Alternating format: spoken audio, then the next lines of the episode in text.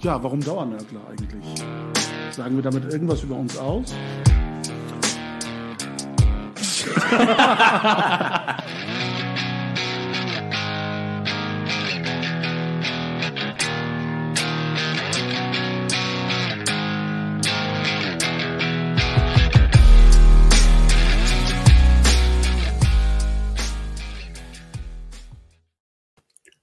Herzlich willkommen zu einer neuen Episode der Dauernörkler. Heute zu einem Dauernörkler Special, etwas ungewohnt, nicht als reiner Podcast, sondern auch als Videostream, um äh, einfach die Möglichkeit, äh, dem Publikum einzuräumen, mit Fragen und Kommentaren eben in der Chat- und Kommentarspalte sich an dem Gespräch zu beteiligen mit Fragen, Anregungen, Anmerkungen oder kritischen Einordnungen der Wahlnacht in der Türkei. Diesem Thema wird sich unser Special heute widmen. Normalerweise sage ich an dieser Stelle wie gewohnt immer dabei, Edan Güvercin, Engin Karahan und Murat Kaiman stellen sich dann kurz mit Originalstimme vor. Heute ähm, haben wir leider äh, technische Schwierigkeiten, wobei die technischen Schwierigkeiten nicht bei uns liegen, sondern bei der Deutschen Bahn. Äh, wir haben Engin verloren. Ähm, er wollte eigentlich innerhalb einer Stunde nur eine Strecke überbrücken, für die er dann irgendwie jetzt vier Stunden gebraucht hat. Und ähm, er ist immer noch nicht vor der Kamera, aber wir hoffen, dass er im Laufe unseres ähm, Dauernörgler-Gesprächs, äh, das wir jetzt zu zweit beginnen, dazu stößt und ähm, alle, die uns kennen und mögen oder auch nicht mögen, haben dann wieder das übliche Vergnügen, zu dritt uns zu erleben. Aber wie gesagt, wir starten jetzt erstmal zu zweit und ich denke, Engin wird in den nächsten vier, fünf Minuten auch dazu stoßen. So hoffen wir das mal. Ja, ich bin, das äh, wird vielleicht jetzt auch vernommen, ähm, ähm, etwas gesundheitlich noch angeschlagen und, und äh, werde von Hustenanfällen geplagt. Deshalb werde ich als kleiner Disclaimer hier ähm, äh, ab und zu das Mikrofon ausschalten, damit all diejenigen, die uns per Kopfhörer jetzt beim Pendeln in der Bahn äh, hören, äh, quasi keine ähm, Gehörschäden davon tragen, wenn ich ins Mikrofon huste. Ja, wie leiten wir das Thema ein? Ähm, äh, es gibt ja den, die bekannte Frage, woran hat es gelegen? Und ja, ja, woran hat es gelegen, Murat? Ja, woran hat es gelegen, Alan? ähm, ich überlasse dir jetzt erstmal ähm, die Einordnung des gestrigen Abends. Wir sind alle ein bisschen übermüdet, deshalb auch die zugeschwollenen Augen. Aber ich denke, es wird uns hoffentlich ge ge gelingen, ähm, unsere Gedanken, das, was wir in der Nacht, in der zurückliegenden Nacht getwittert haben, und versucht haben, quasi zeitgleich einzuordnen mit den Ereignissen der Türkei. Jetzt nochmal mit etwas mehr Ruhe und Rückblick und den Erfahrungen der Auszählung und der Berichterstattung nochmal zu reflektieren. Und er dann beginnt damit. Ja, es war auf jeden Fall ein, ein spannender, spannende Nacht, eine lange Nacht. Ähm, es waren eigentlich äh, gewisse Entwicklungen, äh, gestern spät abends bis tief in die Nacht, die man auch aus vergangenen Wahlen immer wieder äh, immer wieder dieselben Erlebnisse gehabt hat, dass äh, die ersten Hochrechnungen immer ähm, sehr absurd waren. Ich glaube, äh, die Stimmen für Erdogan, wenn wir jetzt über die Präsidentschaftswahl äh, reden, ja, lagen ja am Anfang bei 60 Prozent und im Laufe der, des Abends und der Nacht äh, ist das ja zusammengeschrumpft auf 59 Prozent, äh, 49 Prozent und ähm, äh, währenddessen äh, sprach die Opposition auch lange Zeit davon, ähm, dass äh, sie, äh, was die Stimmen angeht, eigentlich vorne sind und dass äh, der Informationsfluss äh, eben behindert wird. es gab ja gewisse gewisse Verhinderungsstrategie der AKP an den unterschiedlichen Wahlurnen, wo sie immer wieder Einspruch eingelegt, eingelegt hat, um ähm, äh, die Auszählung äh, der Stimmen hinauszuzögern, um so ähm, äh, dafür zu sorgen, dass sie eine lange Zeit ähm, deutlich vorne liegen, um so quasi so einen psychologischen Vorteil für die eigene Anhängerschaft ähm, äh, zu erreichen damit. Aber am Ende des Tages, äh, gegen, gegen Morgenstunden, glaube ich, wurde es ganz klar, dass ähm, alle Umfrageergebnisse vor der Wahl oder viele Umfrageergebnisse ähm, vor der Wahl ähm, ja ziemlich falsch waren, weil äh, zahlreiche Umfragen haben ähm, die haben eigentlich vorhergesehen, dass es eine Stichwahl geben wird. Das war, glaube ich, mehr oder weniger sicher. Ähm, aber die meisten Umfragen sahen Kılıçdaroğlu leicht vorne. Und jetzt haben wir aber eine umgekehrte Situation, dass ähm, ähm, Erdogan schon einen deutlichen Vorsprung hat. Und ähm, es gab einige Überraschungen. Also besonders überraschend fand ich ähm, äh, das relativ starke Abschneiden der MHP, was die Parlamentswahlen jetzt angeht die in den Umfragen eigentlich weit unter 10 Prozent lagen, zwischen 6 und 7 Prozent teilweise sogar. Ähm, sie haben viel, viel besser abgeschnitten. Das war eine große Überraschung. Eine andere große Überraschung war, glaube ich, auch, ähm, war auf jeden Fall die, waren die Ergebnisse in der Erdbebenregion, wo Erdogan ähm, kaum eingebüßt hat, sogar ähm, deutlich vorne war, sehr, sehr deutlich. Und ähm, ein anderes, äh, ja, auch eine kleinere Überraschung war auch, dass die HDP, die ja über Yeşil Sol Partisi ähm, in die Wahlen gegangen sind, ähm, schwächer abgeschnitten haben als in den letzten Wahlen. Das fand ich so drei besonders ähm, Überraschungen ähm, in der Wahlnacht. Und ähm, ja, ich weiß nicht, vielleicht kann ja Engin noch, äh, der kann bestimmt auch noch was dazu beitragen. Äh, herzlich willkommen, Engin, du hast es endlich geschafft. Ja, willkommen, Engin. Die Odyssee ist vorbei und ja, ich äh, reiche sehr. die Eingangsfrage, die ich dann gestellt habe, auch gerne an dich weiter. Woran hat es gelegen? Also nicht das mit der Deutschen Bahn, sondern das mit der Wahlnacht in der Türkei. Ich glaube, das mit der Wahl in der Türkei ist leichter zu erklären als das Problem mit der Deutschen Bahn. Ähm, ich würde mal gew etwas gewagt einsteigen, indem ich sage, ähm, klar, äh, die Koalition um Erdogan hat gewonnen. Also besser gesagt, äh, sie hat jetzt nicht den ersten Wahlgang gewonnen, aber letztendlich ist sie als Sieger aus dieser Wahl heraus äh, hervorgegangen. Ähm, aber ich wage tatsächlich zu sagen, dass nicht unbedingt ähm, Erdogan oder die AKP gewonnen hat, sondern tatsächlich die Opposition verloren hat. Ähm, also ich sehe ähm, große Missstände auf der Oppositionsseite, große Fehler, die im Vorfeld gemacht werden. Und da, da gehe ich gar nicht mal auf die, auf die Kandidatenfrage ein. Also die ähm, leidliche Frage, die innerhalb der, des Oppositionslagers eigentlich den ganzen letzten Monat diskutiert worden ist, äh, ob Kılıçdaroğlu der richtige Kandidat war oder nicht. Ähm, diese Frage stelle ich gar nicht mal ähm, weil einfach die Opposition davor durchgehend so viele Fehler gemacht hat und so viele ähm, auch Vorlagen geliefert hat äh, an Erdogan, an die AKP, ähm, an die MHP, also an die äh, Jumhur-Koalition, ähm, dass man sich am Ende äh, fast schon, also ich hätte mich sehr gewundert, äh, obwohl das auch jetzt die Richtung gewesen ist, für die ich meine Stimme abgegeben habe. Ich glaube, ich bin unter uns drei noch der Einzige, der überhaupt wahlberechtigt gewesen ist. Ähm, die Stimme für die Opposition abgegeben, aber, im, aber auch im Bewusstsein, dass es entweder sehr knapp wird ähm, oder dass man es halt doch verhauen hat. Äh, also zum einen der Umstand, dass mit diesen ähm, Ex-Miligösch-Parteien Akteure in dieser Koalition vertreten gewesen sind, ähm, wo ich mich ehrlich gesagt die ganze Zeit die Frage gestellt habe, ähm, wo ist die Basis dieser Parteien? Haben diese Parteien überhaupt eine Basis?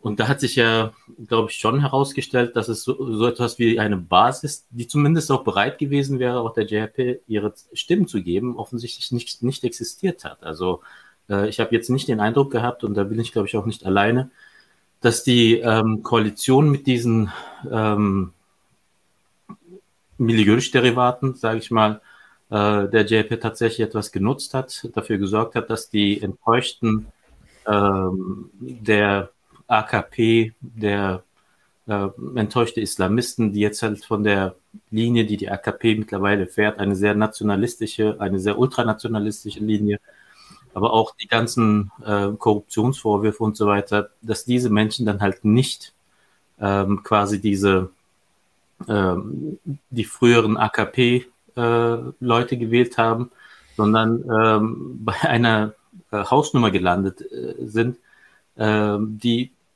an sich politisch völlig unerfahren ist, also äh, bei dem Sohn des, äh, des verstorbenen Erbakans, der ähm, bis heute eher da, durch seine äh, Mercedes-Eskapaden bekannt geworden ist, aber nicht unbedingt dafür, dass er eine politische Linie vertreten würde. Also insofern ähm, haben diese Akteure zum Beispiel mit insgesamt 37 Abgeordneten, die sie von der JPA jetzt äh, über die JPA-Listen bekommen haben, ein Standing, was ihrem gesellschaftlich, gesellschaftlich überhaupt keine Entsprechung find, findet, meiner Meinung nach. Hm. Ähm, und was auch letztendlich der Oppositionskoalition in dieser Form, also in der Form, dass sie halt auch in den JPL-Listen ähm, gelistet worden sind, äh, der Opposition nicht unbedingt einen großen Vorteil gebracht hat. Im Gegenteil. Ich habe mich ja sehr früh am gestrigen Abend als Orakel versucht, sobald die ersten Zahlen veröffentlicht ist aber, Ist aber nach hinten losgegangen, Murat. Ja, Moment, das ordnen wir jetzt mal ein. ähm, also die vorherigen Wahlen haben ja genau, was diese Veröffentlichung von Zahlen anbelangt, mhm. immer ein bestimmtes Muster gezeigt, dass nämlich die ähm, altehrwürdige, hätte ich fast gesagt, aber mit Ehre und Würde hat sie es jetzt heute nicht mehr so, die Nachrichtenagentur Anadolu, also Anadolu Agence, AA, ähm, die sozusagen staatliche Nachrichtenagentur, die im Grunde äh, zu, zum Hofnarr Erdogans äh, verkommen ist und auf Anweisung sozusagen ähm, Zahlen veröffentlicht. Zu deren üblicher Praxis bei den vergangenen Wahlen hat es ja immer gehört, ähm, die ähm, Wahlurnen zuerst ins System einzupflegen und damit verfügbar zu machen als elektronisches Datenmaterial für die Veröffentlichung, äh, wo Erdogan klar vorn liegt. Sodass man am Anfang der Wahlnacht ähm, sozusagen in einer psychologischen Kriegsführung versucht, die Opposition zu frustrieren und uns zur Resignation zu bringen, indem man sagt, schaut her, allein die ersten Zahlen zeigen schon, ihr habt haushoch verloren. Und üblich war es immer, einen Vorsprung für Erdogan einzupflegen in diese Zahlen von etwa 15 bis 20 Prozentpunkten. Das war immer so die übliche Marge. Und das hat sich dann sozusagen um 15 bis 20 Prozentpunkte nach hinten korrigiert. Ausgehend davon sah ich die erste Zahl mit 60 Prozent und dachte mir, oh je, der wird ja nur knapp über 40, vielleicht irgendwo Mitte 40 landen und habe mich dann ähm, großzügig bei 45, 46 festgelegt. Ähm, also quasi 15 Punkte korrigiert nach unten. Und am Ende musste man feststellen, äh, auch die Anadolu Agence äh, hat sich diesmal für ihre Verhältnisse etwas zurückgehalten und nur mit einem zehnprozentigen Vorsprung einen Wahlsieg prognostiziert. Das ähm, hat dazu geführt, dass ich am Ende etwa drei Punkte daneben lag, drei Prozentpunkte daneben lag. Aber ich glaube, im Vergleich zu einer Nachrichtenagentur mit einem Millionenbudget das äh, sozusagen sich um, um zehn Punkte korrigieren musste, war ich noch akkurater in meiner Einschätzung. Und tatsächlich, ähm, dass ich ähm, Kılıçdaroğlu bei möglichen knapp 50 gesehen habe, hat damit zu tun, der Land ist ja am Ende nur bei 45 knapp gelandet. Also da habe ich mich um fünf Prozentpunkte vertan. Und das lag daran, dass tatsächlich äh, die äh, JHP und das Wahlbündnis mit äh, den ähm, Partnern, die sie da im Boot hatten, mit äh, zwei sehr prominenten Stimmen, nämlich den Oberbürgermeistern aus Ankara und Istanbul, quasi ähm, alle zwei Stunden äh, vor die Kamera getreten sind, vor die Presse getreten sind und ihre eigenen Zahlen, die sie direkt aus den Wahlbezirken von ihren Wahlbeobachtern sozusagen übermittelt bekommen haben bei der Auszählung der äh, Urnen, ähm, dass die signalisiert haben, Leute, vertraut nicht den Zahlen der ähm, Anadolu-Agentur, sondern ähm, verlasst euch darauf, was wir euch sagen. Und die Zahlen, die uns erreichen, deuten darauf hin, dass wir knapp über 50 liegen und Erdogan irgendwo bei 45 landen wird. Das war so das Signal. Und ich dachte mir, okay, gut, die, die vertun sich vielleicht auch ein bisschen, aber es scheint so zu sein, dass Kılıçdaroğlu vorne liegt. Und äh, das wurde ja bis quasi kurz vor Mitternacht oder 23 Uhr immer wieder so lanciert. Und dann äh, ist diese Kommunikation ganz merkwürdig äh, abrupt äh, beendet worden. Und ähm, der Hinweis darauf, lasst euch nicht ähm, aus der Ruhe bringen. Wir liegen im Verhältnis zu den offiziell veröffentlichten Zahlen mindestens fünf Prozentpunkte drüber, hat sich ja als äh, grobe Fehleinschätzung jetzt am mhm. Ende entlarvt. Denn er ist bei 45 geblieben und ungefähr dort hatten ihn die Agenturen ja auch eingeordnet, also relativ akkurat. Also selbst die Anadolu Agence, also die Erdogan-Agentur sozusagen, hat ihn bei 39 starten lassen, also knapp fünf, sechs Punkte drunter unter dem tatsächlichen Ergebnis. Und ähm, deshalb ähm, habe ich mich in meiner Vorhersage vertan. Das zum Zahlenwerk ähm, und zum Verständnis äh, dieser Wahlarithmetik. Das Interessante ist, wenn man jetzt das allgemeine Bild sich anschaut, es gab ja im Grunde zwei Wahlen. Einmal die äh, Wahl zwischen den Kandidaten für das Präsidentenamt und äh, die Wahl für das Parlament, also die Abgeordnetenwahlen für das Parlament.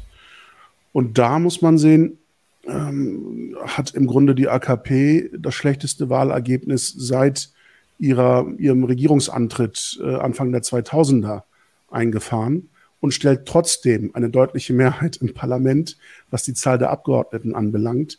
Und das hat damit zu tun, dass die JAP zwar unter Kılıçdaroğlu zwar ein Wahlbündnis mit ähm, einem äh, breiten Spektrum von Parteien von ganz links bis nach ganz rechts sozusagen eingegangen ist, aber sie haben letztlich in den Wahlbezirken ähm, keine einheitlichen Kandidatenlisten aufgestellt, sondern haben sich selbst kannibalisiert.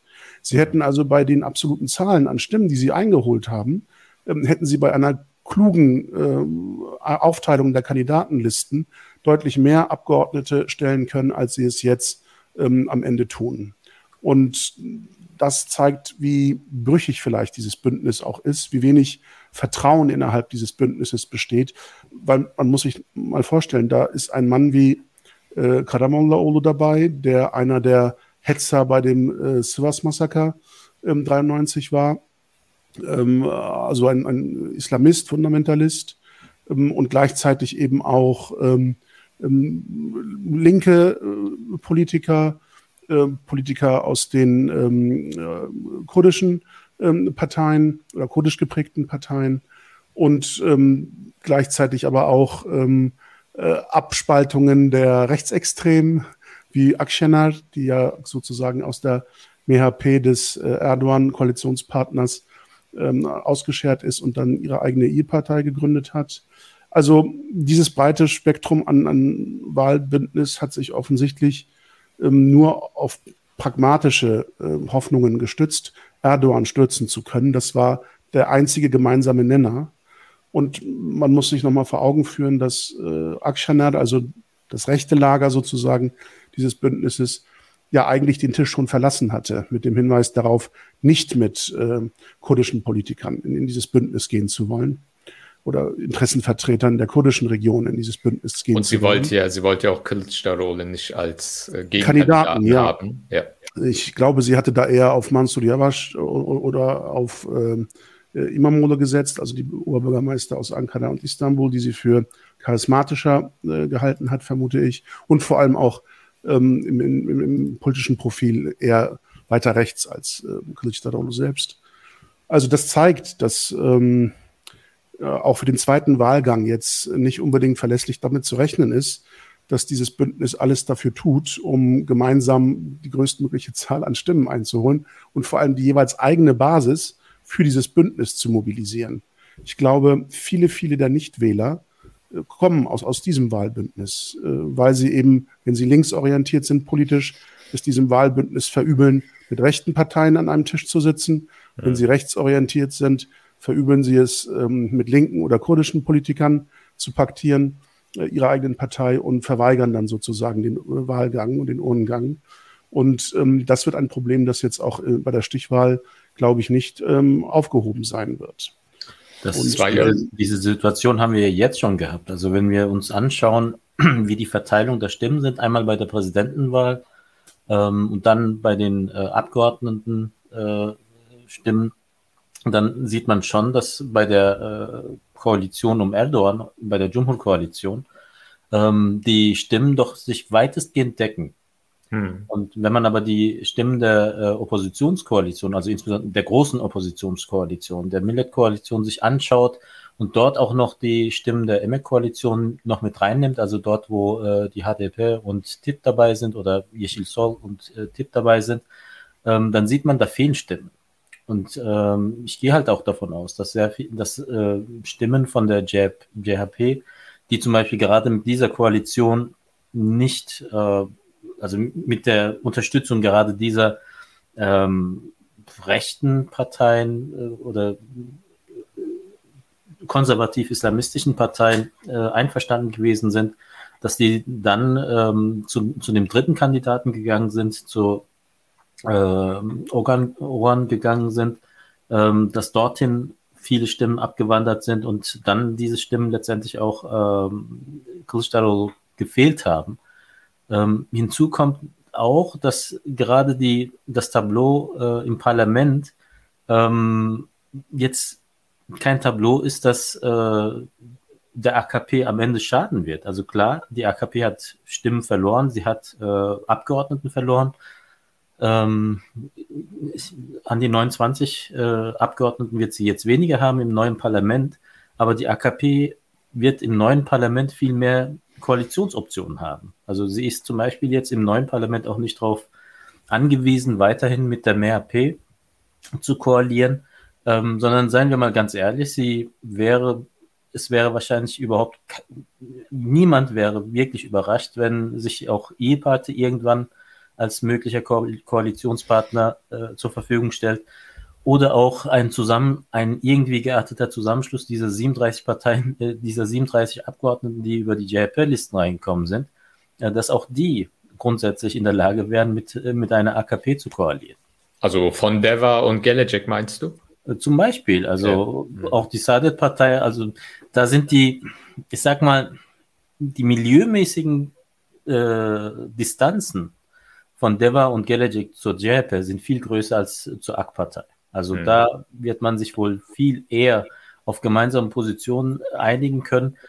Und das ist, das war auch ehrlich gesagt immer mit äh, mein Bauchschmerz, den ich da in dem Kontext gehabt habe, weil ich der Meinung gewesen bin, ähm, inwieweit kann die JHP wirklich darauf vertrauen, dass diese Akteure auch nach der Wahl in dieser Koalition bleiben ähm, und nicht eher sich selbst zu einer gewissen Verhandlungsmasse für eine vielleicht angenehmere äh, Koalitionsbildung für, für die AKP äh, anbieten. Weil man muss auch sehen, äh, die Koalition mit der MRP ähm, war ja für die AKP nicht kostenlos. Also sie hat die AKP zwar keine Ministerposten oder sowas gekostet, aber sie hat die AKP sehr viele Posten im Verwaltungsapparat, im Beamtenapparat gekostet. Äh, man hört auch im Vorfeld zum Beispiel immer wieder Klagen, auch aus AKP-Reihen, die sich darüber ähm, echauffiert haben, dass die eigenen Leute bei Besetzung von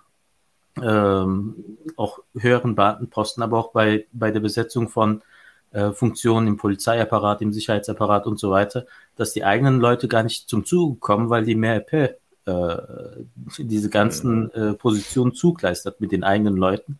Ähm, also da, der Preis, den die AKP dafür zahlen musste, dass die Merkel treu an ihrer Seite war, ähm, der war nicht kosten, das war nicht kostenlos, sondern hat einen sehr hohen Preis gehabt.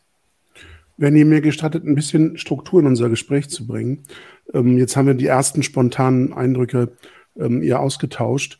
Ähm, bevor wir zu weit in die Zukunft schauen, wenn ihr nochmal zurückblickt auf den Wahlabend und die Ergebnisse, was ist für euch die klarste, eindeutigste Botschaft des Wahlergebnisses und was war für euch der überraschendste Moment oder die überraschendste Erkenntnis, die ihr aus den Ergebnissen schlussfolgert?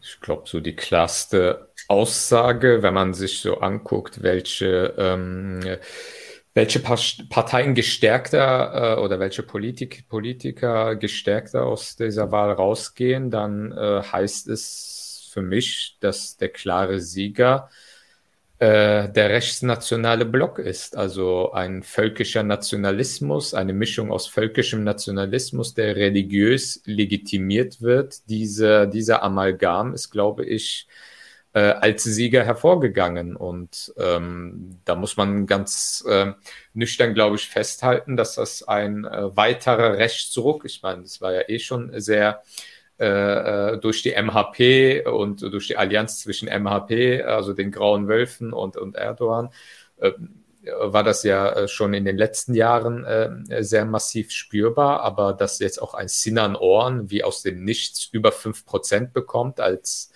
dritter Präsidentschaftskandidat. Im Grunde genommen hatte er nur zwei politische Inhalte, für die er gewählt wurde. Und das war erstens, alle Syrer müssen abgeschoben werden und Afghanen. Und der zweite politische Inhalt, wofür er steht, ist halt antikurdischer Rassismus. Damit hat er von null auf einfach 5,3 Prozent oder so, war der letzte Stand äh, bekommen und äh, die Umfragen sahen ihn eher bei zwei Prozent, wenn überhaupt. Ähm, also das äh, ist schon, ähm, glaube ich, das Hauptergebnis oder dieser Haupttrend, der besonders ähm, äh, hervorsticht auch das Zentrum des äh, Nationalvölkischen, die Mehrheit, also wenn man sich die ganzen Prognosen, äh, Wahlprognosen hm, okay. im Vorfeld anschaut, wo, wobei man auch sagen muss, dass die weitestgehend gescheitert sind. Also es gab nur ganz wenige Prognosen, die auch nur im Ansatz in die Nähe, äh, es gab, glaube ich, tatsächlich nur ein Institut, das äh, überhaupt äh, in die Nähe dieser Ergebnisse gekommen sind und ansonsten je nachdem, welchem Lager sie zugehört haben. Also auch das sehr interessant, äh, Lagerzugehörigkeit von Wahlinstituten, äh, die Wahlprognosen erstellen ähm, ist keine Seltenheit, sondern fast schon eher Normalität in der Türkei. Aber eines der ähm, gemeinsamen Ergebnisse war äh, bei diesen Prognosen immer, dass die Mehrheit bei fünf oder sechs Prozent gesehen worden ist, weil äh, bei den äh, Umfragen halt die Antworten sehr gering dafür ausgefallen sind. Und da bin ich halt auch der Meinung, dass das auch mitunter daran liegt, dass sehr viele dieser äh, nationalistischen Kräfte letztendlich auch als Beamten unterwegs sind, also mhm. im Beamtenapparat äh, äh, verankert sind. Ähm, für unseren Kontext zum Beispiel, zu dem wir sicherlich auch kommen, auch innerhalb der Dianet sehr stark vertreten sind, aber auch nicht nur dort, auch in anderen äh, Kontexten. Und der Beamte ist halt, was die politische Äußerung angeht, in der Türkei auch schon per Gesetz zu einer gewissen Zurückhaltung äh, verpflichtet. Ähm, der äußert dann halt nicht sehr gern auch in Wahlumfragen seine Meinung ähm, was wahrscheinlich mit dazu geführt hat, dass die MHP dort sehr gering äh, oder viel, nur die Hälfte der Stimmen ähm, bekommen sollte, äh, als sie es am Ende bekommen hat. Ähm, aber wenn wir letztendlich alles zusammenzählen, äh, wie viele Stimmen äh, die äh, Nationalisten, die völkischen Nationalisten bekommen haben, das sind einmal die MHP mit, mit über 10 Prozent, E-Parte zähle ich, sorry, auch dazu. Ja, klar. Äh, mit 9,7 Prozent aktuell. Ähm, und man Sinan muss halt auch sagen, über 5. Sinan Oran hat nochmal 5 Prozent. Es gibt in, innerhalb der AKP eine sehr stark gewordene äh, Richtung, klar. die ähm, rechtsnational ist. Ähm, aber auch äh, so Akteure wie die Safer-Partei zum Beispiel, die dann halt zwar nur mit 1, 2 Prozent, aber ähm, auch einiges an Prozenten äh, geholt haben, wo du am Ende bei knapp 30 Prozent bist. Also 30 Prozent äh, Stimmen für Parteien, die wir im deutschen Kontext zum Beispiel bei der, äh, bei der äh, AfD oder noch weiter rechts von der AfD verordnet würden. Ähm, voll im Mainstream, äh, selbstverständliche mitwirkende Akteure, bei der politischen Meinungsbildung und äh, das ist jetzt halt auch die, das Ergebnis dieser Wahl für die äh, Präsidentschaftswahl, das Zünglein an der Waage.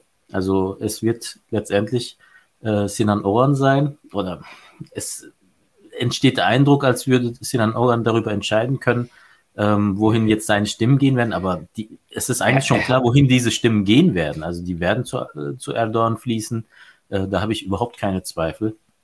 Und ich ähm, bin auch ähm, ziemlich sicher, auch wenn Sinan Oran zum Beispiel sich ähm, aus welchen Gründen auch immer dem Oppositionsbündnis einsch mhm. äh, anschließt, glaube ich nicht, dass er seine Wählerklientel, weil er hat keine Wählerklientel in dem Sinne, einfach so mitnehmen wird, sondern das waren Leute, das waren äh, Nationalisten, Faschisten, die ihn gewählt haben, die aus welchen Gründen auch immer nicht die MHP und nicht die IE-Partei wählen wollten, äh, weil MHP auch irgendwie. Genau, Protestwähler, weil MHP im Grunde genommen äh, mit Erdogan seit Jahren äh, Allianz pflegt und sie Erdogan für die syrische Geflüchteten in der Türkei verantwortlich machen. Und IE-Partei wollen sie auch nicht wählen, weil sie gemeinsame Sache mit Terroristen in Anführungsstrichen machen, also wähle ich den Ultranationalisten Sinan Ohren. Äh, diese Leute werden nicht einfach äh, mit ihm mitgehen, sondern sie werden tendenzi tendenziell eher äh, Richtung Erdogan abwandern, auch wenn Sinan Ohren sich vielleicht dem Oppositionsbündnis anschließt, was ich auch für eher unwahrscheinlich halte.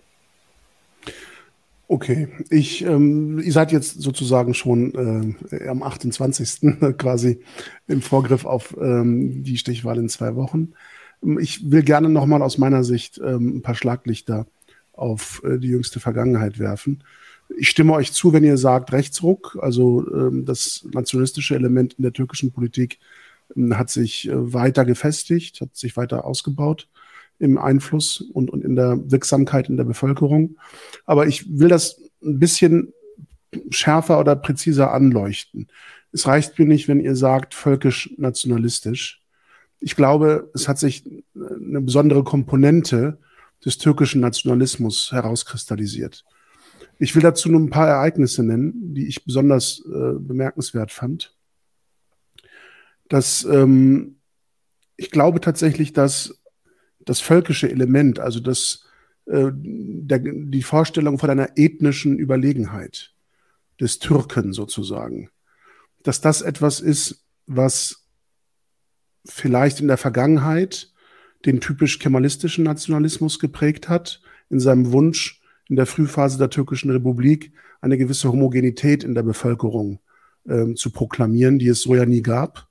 Und dadurch die Nationenwerdung und, und äh, die, die Festigung eines Nationalstaates, auch unter der Erfahrung des italienischen äh, Faschismus und, und ähm, des aufkommenden deutschen ähm, Nationalismus und Faschismus, dass es da schon diese ethnische Komponente gab. Das hat sich, glaube ich, immer weiter verwässert und es, es, es hat sich gewandelt zu einem militanten Nationalismus, der sich ähm, ähm, Details wie Ethnie oder Religion nur noch als ähm, Attribut, ähm, als Unterscheidungsmerkmal zur Präzision ähm, äh, dieser Zugehörigkeit zum türkischen Lager in Anführungsstrichen bedient, aber völlig entleert, völlig ausgehöhlt von jeglicher Bedeutung. Für mich, ich will das präzisieren, für mich oder klarer formulieren, für mich war der letzte Eindruck, der letzte Auftritt Erdogans vor der Wahl sehr, sehr äh, erhellend. Er ist ja, obwohl es hm. ähm, äh, Wahlkampfverbot gab ab 18 Uhr am ähm, Vorabend der Wahl, ist er in die Hagia Sophia gegangen. Das ist ja seine große Errungenschaft, diese äh, Moschee nochmal erobert und nochmal umgewidmet zu haben. Und dafür wird er von seinen Anhängern äh, fanatisch gefeiert, äh, die sozusagen es jetzt allen Christen nochmal gezeigt haben, wer hier Herrscher über äh, die Hagia Sophia ist. Also völlig ähm, merkwürdige Psychologie, 600 Jahre sozusagen später noch betonen zu wollen, ähm, dass man diesen Ort erobert hat. Also was für eine Unsicherheit in diesem Nationalismus mitschwingt, was für eine Angst in diesem Nationalismus, Verlustangst äh, mhm. mitschwingt, ist schon bemerkenswert. Aber ich will nicht abschweifen es, es äh, wird ja immer wieder betont. Ne? Erdogan versucht ja jede Wahl zu stilisieren in eine Wahl zwischen Gläubigen und Ungläubigen. Er ist der Vertreter des gläubigen Lagers und alle anderen sind, sind Ungläubige. Und, und da schwingt auch anti-westlicher, ähm, äh, anti-westliche Ressentiments, Antisemitismus, alles spielt damit rein. Er ist in der Hagia Sophia, hält eine Rede vor der Gebetsnische und die, die, die Menge, die sich eigentlich zum Abendgebet dort versammelt hat, jeder hat ein Handy in der Hand, äh, fotografiert oder zeichnet auf oder chattet mit irgendjemandem und, und will zeigen, dass er jetzt da ist, wo gerade der große Führer seinen Auftritt hat. Also nichts äh, mit Spiritualität, nichts mit innerer Einkehr in einem Gebetsraum oder sowas. Also dieser Raum, man, man behauptet im Erdogan-Lager, wir haben das wieder zur Moschee gemacht aber das ist eine zweite Parteizentrale, eine, ein, zweite, ein zweites Propagandazentrum für die AKP geworden. Es hat nichts von einer Spiritualität einer Moschee, wenn Erdogan darin auftritt. Das wurde so deutlich, als er den Raum wieder verlassen hat, glaube ich, waren das die Bilder. Ich bin nicht ganz sicher, ob das der Moment war, in dem er eintritt in das Gebäude oder. Ich glaube, in dem er eintritt, wo die skandieren, meinst du das? Ja, Man, ja. man hört über Lautsprecher den Imam äh, Gebete und Koranverse rezitieren. Als er reinkam, ja. Und, und die Menge skandiert politische Parolen und Lobesparolen auf ihn. Also ich, der ja, äh, dem, ja abgesprochen wird, zur muslimischen Community zu gehören, äh, dem man sagt, du bist eigentlich gar kein Moslem. Ich habe gelernt in einer Familie, die nicht fundamentalistisch geprägt war, sondern eher republikanisch, ähm, wo ähm, Religion im Grunde Privatsache war und, und, und nichts Prägendes ähm, für die Ideologie sozusagen. Da habe ich sogar gelernt, dass wenn Gottes Wort rezitiert wird in der Moschee oder sonst wo, dass man zu schweigen hat und demütig zuhört, weil das eben unserem Glauben nach nicht Worte sind, die ein Mensch geschrieben hat, sondern das sind Worte, die Gott hat verkünden lassen. Und das in einem solchen Raum, von dem man sagt, der ist ganz bedeutsam für uns, weil da ist jetzt Islam wieder eingezogen und, und ist wieder zur Moschee geworden. Man sozusagen nur noch politisch denkt, politisch skandiert, während gleichzeitig Koranverse rezitiert werden, zeigt mir eindeutig, dass die Behauptung, wir sind eine religiös sensible Partei, völlig jede Bedeutung verloren hat für die AKP und die Anhängerschaft. Es ist im Grunde ein Führerkult, ein Personenkult, mhm. der sich nur noch ähm, religiöser Ornamente bedient, die völlig beliebig geworden sind, die überhaupt keine spirituelle Wertschätzung oder Bedeutung mehr haben. Ein zweiter Aspekt. Ganz kurz, Murat, bevor du ja. zu deinem zweiten Aspekt ja. übergehst, aber gerade dieser Auftritt von Erdogan in der Hagia Sophia, der war am Ende konsequent. Konsequent, wenn man sich anschaut, wie die AKP ihren äh, Wahlkampf äh, ausgerichtet hat. Also ja. es ging dort halt nicht um die Wirtschaft, es ging nicht um ähm, Erdbeben, Versäumnisse und so weiter, sondern äh, es ging darum, dass es ein Kampf zwischen Gut und Böse, zwischen richtig und falsch, ein Kampf zwischen ähm, wie, wie hat es äh, heute, heute habe ich das gerade von, von einem AKP-Vertreter äh, gehört. Es war ein Kampf gegen die Welt, eine Auseinandersetzung hm. mit, mit der Welt, die Erdogan gewonnen hat. Ähm, es war ein Kampf um den Islam. Und das ja, war der Wahlkampf, der innerhalb der AKP geführt worden ist. Ein Kampf um, um den Islam, der keine Demut mehr vor Gott kennt. Ähm, der politische Führer ist nicht mehr Diener der islamischen Sache, sondern Gott ist Diener und Wahlkämpfer mhm. für den Führer. Das ist für mich in diesem Moment ganz deutlich geworden. Es geht nicht darum, dass da einer ist, der sich demütig vor Gott niederwirft und deshalb geachtet wird, da ist einer, der behauptet, Gott ist mit mir. Und zwar als Bannerträger, als Jubelnder, als äh, Parteisoldat, als Wahlkämpfer. Also Hat Gott es gefälligst auch zu sein. Also man lässt Gott, ja Gott auch keine Wahl. Also Nein, er hat nur die Option, ja, bei der ja, AKP zu stehen. Man behauptet ja, er ist mit mir. Also ne, er steht hinter mir. das ist ja die Behauptung. Und was, was das für eine verheerende spirituelle Selbstzerstörung ist, das wird, glaube ich, überhaupt nicht begriffen oder das ist den Leuten völlig egal. Der zweite Aspekt, Nationalismus MHP. Es ist ein Nationalismus, der von jeder inhaltlicher Substanz konsequent befreit ist. Könnt ihr euch an irgendein Wahlversprechen, an irgendeinen programmatischen Punkt von David Bachcheli erinnern während des Wahlkampfes? Also ich erinnere mich nur an sein, äh, seine freudsche Fehlleistung von Johnny und Toni und Herkel und Merkel und Frankie. Äh, also all die westlichen internationalen Bösewichte, ja. die Erdogan an die Wäsche wollen. Das, um es mal harmlos zu formulieren. Das ist das Einzige. Und er holt 10 Prozent. Ja, aber Murat, ganz kurz. Und, und ihm wird vorgeworfen, vor, vor fast sechs Monaten, der Mord an einem äh, früheren, äh, ich glaube, Vorsitzender der Jugendbewegung der MHP, später ja. irgendwie Büroangestellter ähm, eines Abgeordneten, äh, Sinan Atesh. Ein junger Mann, äh, man muss ja äh, seine politischen Ideen nicht teilen, aber äh, deshalb verdient er ja noch lange nicht, ermordet zu werden, ist vor seinem Haus erschossen worden und es wurde von Anfang an ähm, darauf hingedeutet, dass das ein, eine parteiinterne Abrechnung ist, dass äh, die Anstifter und die ähm, ausführenden Täter ähm, in den Kreisen der MHP zu finden sind. Und niemanden interessiert das aus dem MAP-Lager. Also das ist ein Nationalismus, der seine eigenen Leute frisst.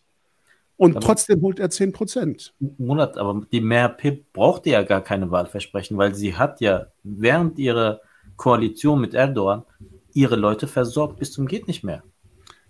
Ich komme auf ein Ergebnis, ich, das sind die Impressionen, die ich sozusagen schildere. Der dritte und letzte Punkt, den ich da einreihe in diese Impressionen, die mich zu dieser Schlussfolgerung bringen, in der Erdbebenregion, in der die Leute verzweifelt angeprangert haben, der Staat habe sie im Stich gelassen die ersten drei, vier Tage. Der Staat habe äh, Totengebete von den Minaretten ausrufen lassen, während die Angehörigen noch unter den Trümmern um Hilfe geschrien haben.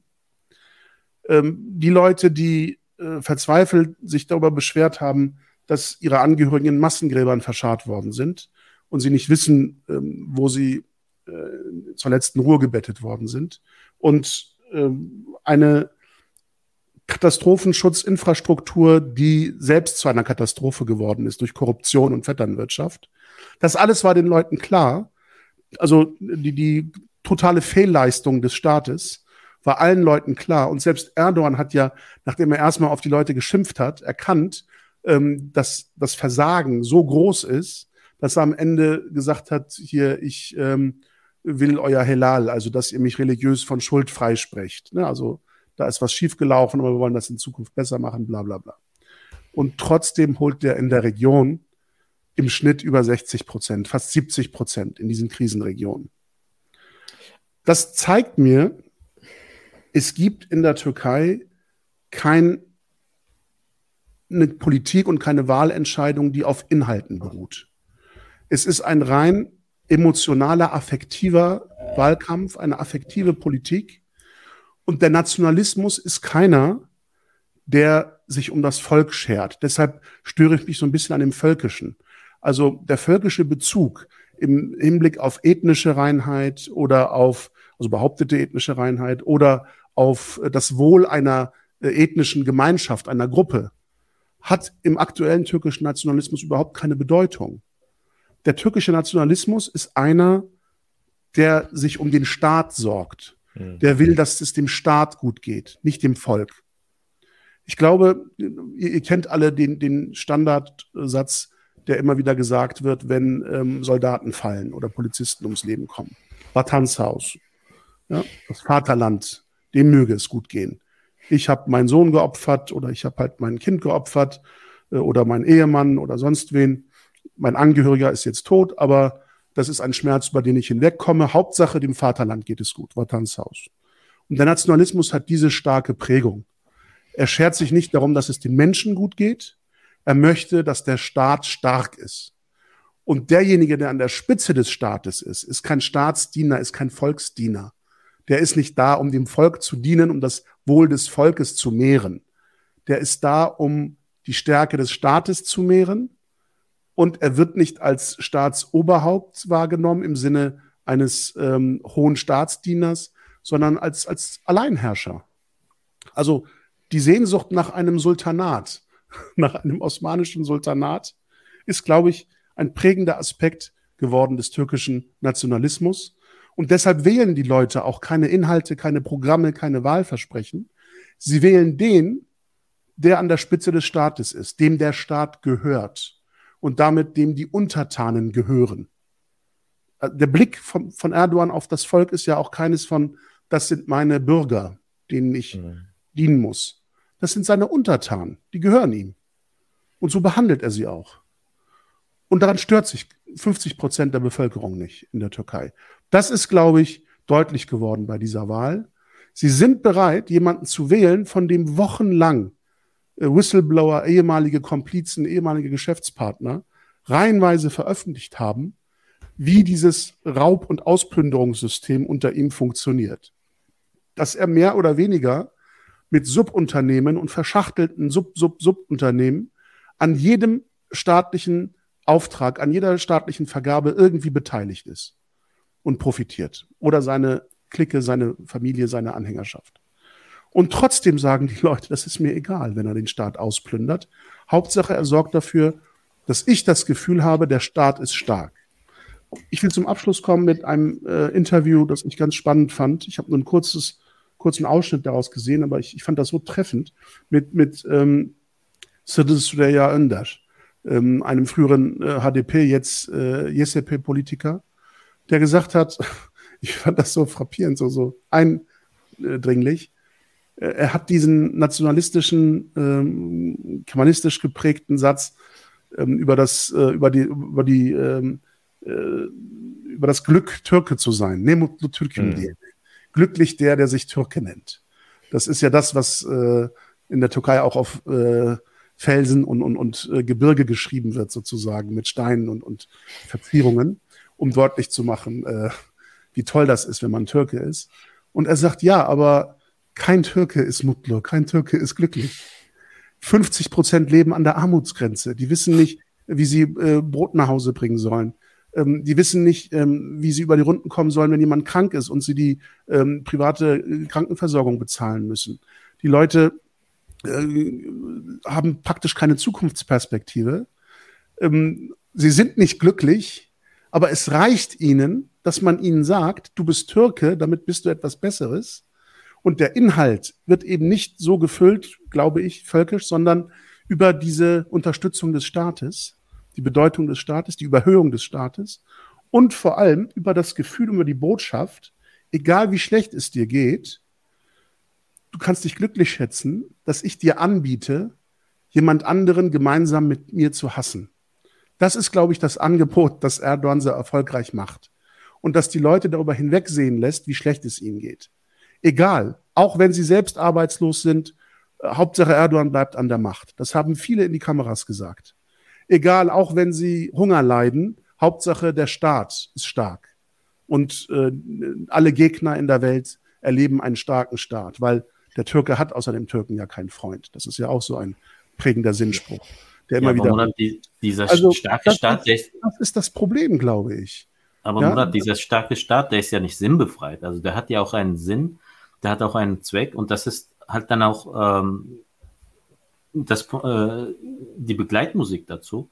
Ähm, nämlich er bietet die, den Leuten Schutz.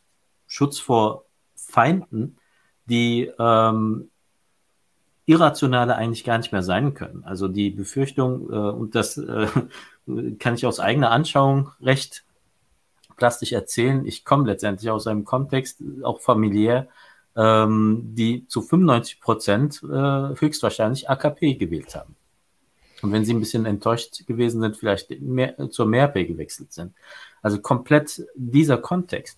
Und wenn ich mir dort angehört habe, womit, was die Motivation für sie gewesen ist, für viele, äh, weiterhin Erdogan zu wählen, weiterhin die AKP zu wählen, dann bekommst du den Eindruck, würde äh, Kılıçdaroğlu heute gewinnen, dass am nächsten Tag alle Muslime in der Türkei ähm, eine Zwangstaufe unterlaufen müssen und äh, von ihren Ehepartnern getrennt werden, um in eine gleichgeschlechtliche Ehe gezogen zu werden.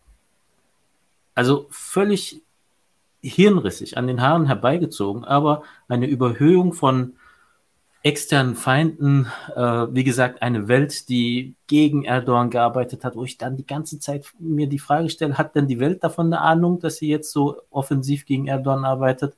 Also so sowas von Fokus zentri Türkei zentriert, die Perspektive. Äh, die ganze Welt auch ähm, der, ich habe mir heute, heute während der Zugfahrt, die irgendwie ewig gedauert hat, auch noch den Spaß angetan, mir mal Araber anzuschauen was ja so reinstes Propagandawerk äh, auf AKP-Seiten ist, was aber für viele An, äh, Anhänger äh, zu, zur Dauerbeschallung gehört. Also da schaut man halt keine alternativen Medien und äh, Kanäle oder so, sondern es sind dann halt immer diese, diese eigene Blase, aus der man sich äh, Informationen beschafft oder sich seine eigenen Wahrheiten eher bestätigen lässt. Ähm, und wo du Argumentation bekommst, wie äh, auch der Ukraine-Krieg ist nur dazu äh, angefacht worden, um die Türkei zu destabilisieren, wo du denkst, ey, wie kommt ihr auf solche Sachen, Leute? Aber mit einer völligen Selbstverständlichkeit und völlig unwidersprochen wird das hinaus, hinausposaunt und du kommst dagegen auch nicht an, also argumentativ. Also selbst mit, du sagst hier, äh, es gab Enthüllungen haufenweise. Das ist den Leuten völlig egal. Das ist alles gelogen, das ist alles äh, falsch. Und äh, selbst wenn du einen Beleg hast, ist das natürlich von irgendeinem, äh, von, von irgendeiner Geheimorganisation erstellt worden. Ähm, eine völlige Loslösung äh, von, äh, von der Rationalität, wo sich letztendlich auch zeigt, es geht dann auch gar nicht mehr um die persönliche Lebenssituation, die teilweise, wie du schon sagst, schlecht ist, ähm, sondern es geht nur in, um ein identitäres Lagerdenken, wo halt äh, der andere, der ewig schlechte ist, der ewig böse ist, äh, an sich böse ist, also wo auch nichts Gutes von ihm kommen kann und äh, man auf auf Gedeih und Verderb letztendlich dann halt auch diesem Staat und dem Führer dieses Staates ausgeliefert ist. Nur er sorgt dafür, dass ich Muslim bleiben kann. Nur er sorgt dafür, dass ich weiterhin äh, meinen religiösen Werten oder meinen nationalen Werten äh, dienen kann. Nur er sorgt dafür, dass ich morgen äh, zu Hause nicht von Terroristen zerstückelt werde. Also alles angstgeprägte äh, Perspektiven, ähm, für die dann halt dieser st starke Staat die einzige Lösung ist. Also nur mit diesem starken Staat fühle ich mich dann überhaupt sicher, äh, in den Morgen, äh, in den nächsten Morgen aufzuwachen. Aus dieser Perspektive. Und der Staat sorgt dafür, dass äh, ich heterosexuell bleibe. Das ist ja auch ganz, ganz wichtig, ja. weil ähm, die Weltverschwörung LGBT will ja, ähm, dass der türkische Mann unfruchtbar wird und äh, dass die Söhne ähm, der guten Türken äh, andere junge Männer heiraten und keine jungen Frauen mehr. Also wir lachen darüber, aber das sind Grundüberzeugungen von fünf, fast 50 Prozent der türkischen Bevölkerung. Was denkst also, du, wofür die ganze Corona-Impfungen gewesen sind? Also, ja, genau. Also das ist ähm, ein wiederkehrendes Muster in den Narrativen. Es gibt Weltverschwörungen, die wollen, dass wir unfruchtbar werden, dass wir uns nicht vermehren, dass, äh, dass, äh, dass das türkische Volk ausstirbt. Ja? Also das, was wir hier an äh, Umvolkungsverschwörungen äh, kennen aus dem AfD-Lager, äh, das ist sozusagen das Spiegelbild in der Türkei. Und ähm, okay, wir, wir haben also attestiert, äh, dass 50 Prozent der türkischen Wahl, äh, Wählerinnen sozusagen ähm, nicht anders können, als Erdogan zu wählen. Also da gibt es keine richtige Alternative. Und vor allem, äh, das finde ich ja auch faszinierend, ähm, es ist ja zum ersten Mal versucht worden durch die Opposition, Erdogan nicht mit einer Karikatur Erdogans zu besiegen, in, indem man, das, hat ja äh, Inge so ein bisschen versucht, auch so ein Poltander, aggressive Rhetorik und so weiter, also wie Erdogan in, in seinen Spitzen äh, Empörungszeiten, ähm, hat ja nicht gefruchtet. Und das erste Mal hat man versucht, mit dem Versprechen mehr Demokratie, mehr Freiheit für alle, mehr Diversität, äh, Leute aus dem Gefängnis zu holen, die dort zu Unrecht sitzen, ähm, Menschenrechte für alle, Frauenrechte, ähm, dass die geschützt werden, gestärkt werden dass Minderheitenrechte gestärkt werden. Und die einzige Wahlgruppe oder Bevölkerungsgruppe, die dem Versprechen mehr Demokratie äh, sich zugewandt hat, ist die kurdischstämmige Bevölkerung im Osten der Türkei gewesen.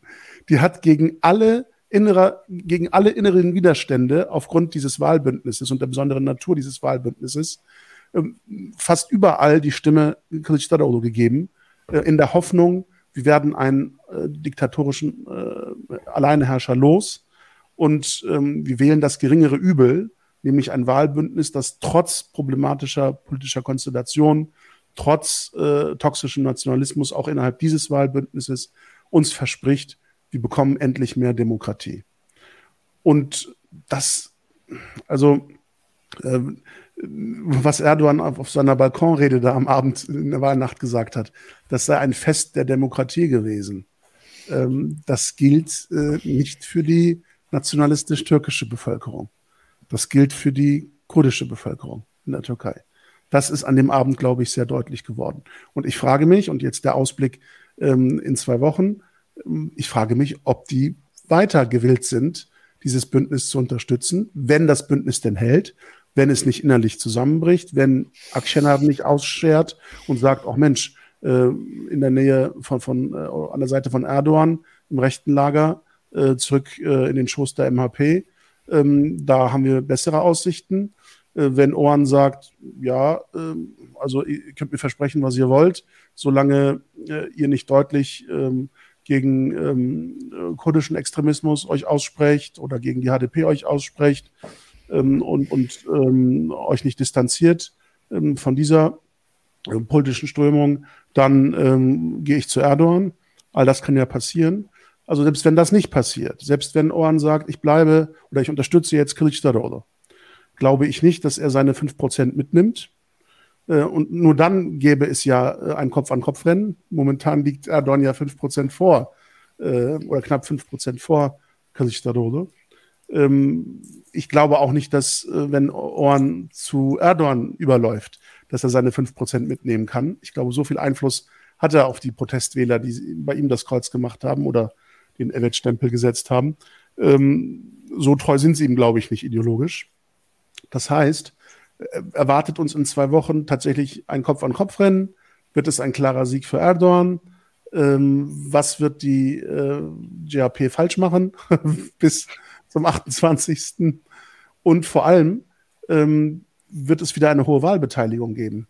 Denn wenn ich so Twitter verfolge, gerade der hohe Zuspruch von fast 70 Prozent in der Erdbeben betroffenen Region für Erdogan hat bei vielen linken Wählern, klassischer GHP-Wählerschaft, äh, ähm, das Gefühl sozusagen verursacht, ähm, auch wenn wir nicht, ja, auch wenn wir politisch nicht gleich ticken, haben wir uns für euch eingesetzt und ihr scheut euch nicht, jemandem die Stimme zu geben, der euch hat el elendig verrecken lassen. Und äh, wenn ihr damit zufrieden seid, dann wende ich mich ab. Ich sage nicht, dass das eine gute Position ist. Ne? Also ich glaube, man darf humanitäre Hilfe und Mitgefühl nicht davon abhängig machen, äh, wie jemand politisch wählt. Aber genau diese Gefahr sehe ich in der Türkei. Also eine weitere Zersplitterung der Gesellschaft, eine Vertiefung der Spaltung innerhalb der Gesellschaft und dass sich eine Klientel jetzt mh, völlig politisch frustriert und resigniert von jeglichen Wahlen abwendet und sagt, warum soll ich noch äh, meine Stimme abgeben und in der Schlange vor der Urne stehen? ähm, es gewinnt ja eh durch Manipulation oder eben durch Hetze und Hass und Propaganda. Der muss ja nicht mal betrügen, wie Denis Yücel so schön geschrieben hat. Dem reichen ja schon Hetze und Hass, um zu gewinnen.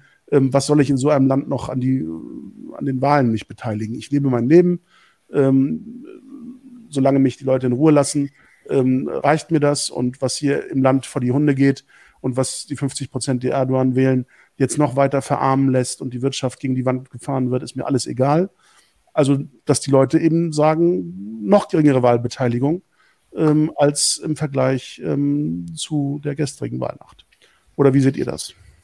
Ich fand auch die, die äh, also bis, bis zu einer bestimmten Zeit in der Wahlnacht haben ja Imam Olo und äh, Mansur Yavaş in regelmäßigen Abständen ja auch ähm, äh, die, die, die Wähler, die Zuschauer und so weiter ähm, ähm, ähm in, an den Fernsehgeräten äh, laufend neu informiert. Und dann war ja irgendwann ähm, so ein Cut und äh, dann traten ja alle Oppositionsführer alle gemeinsam auf, irgendwann mitten in der Nacht, ich glaube, das war so gegen drei Uhr oder so oder zwischen zwei und drei und Kılıçdaroğlu hat da äh, im Grunde genommen nur zwei, drei Sätze gesagt und alle sind wieder weggegangen. Also das war überhaupt kein irgendwie, ja, alles klar, es sieht nach einer Stichwahl aus und irgendwie noch ähm, Mut machen und neue, neue Aufbruch, die nächsten zwei Wochen und so. Äh, ähm, da war, da war, das war total blutleer, das war total ähm, äh, demoralisierend und ich glaube, das hat man heute halt auch gemerkt. Es war im Grunde genommen äh, Funkstille bei ähm, übrigens auch bei Babajan oder Daudole hat man im Grunde genommen im ganzen Wahlkampf kaum gesehen. Äh, war er überhaupt ein Teil des Oppositionsbündnisses oder nicht? Mm, also die waren alle irgendwie von der Bildfläche verschwunden nach Mitternacht.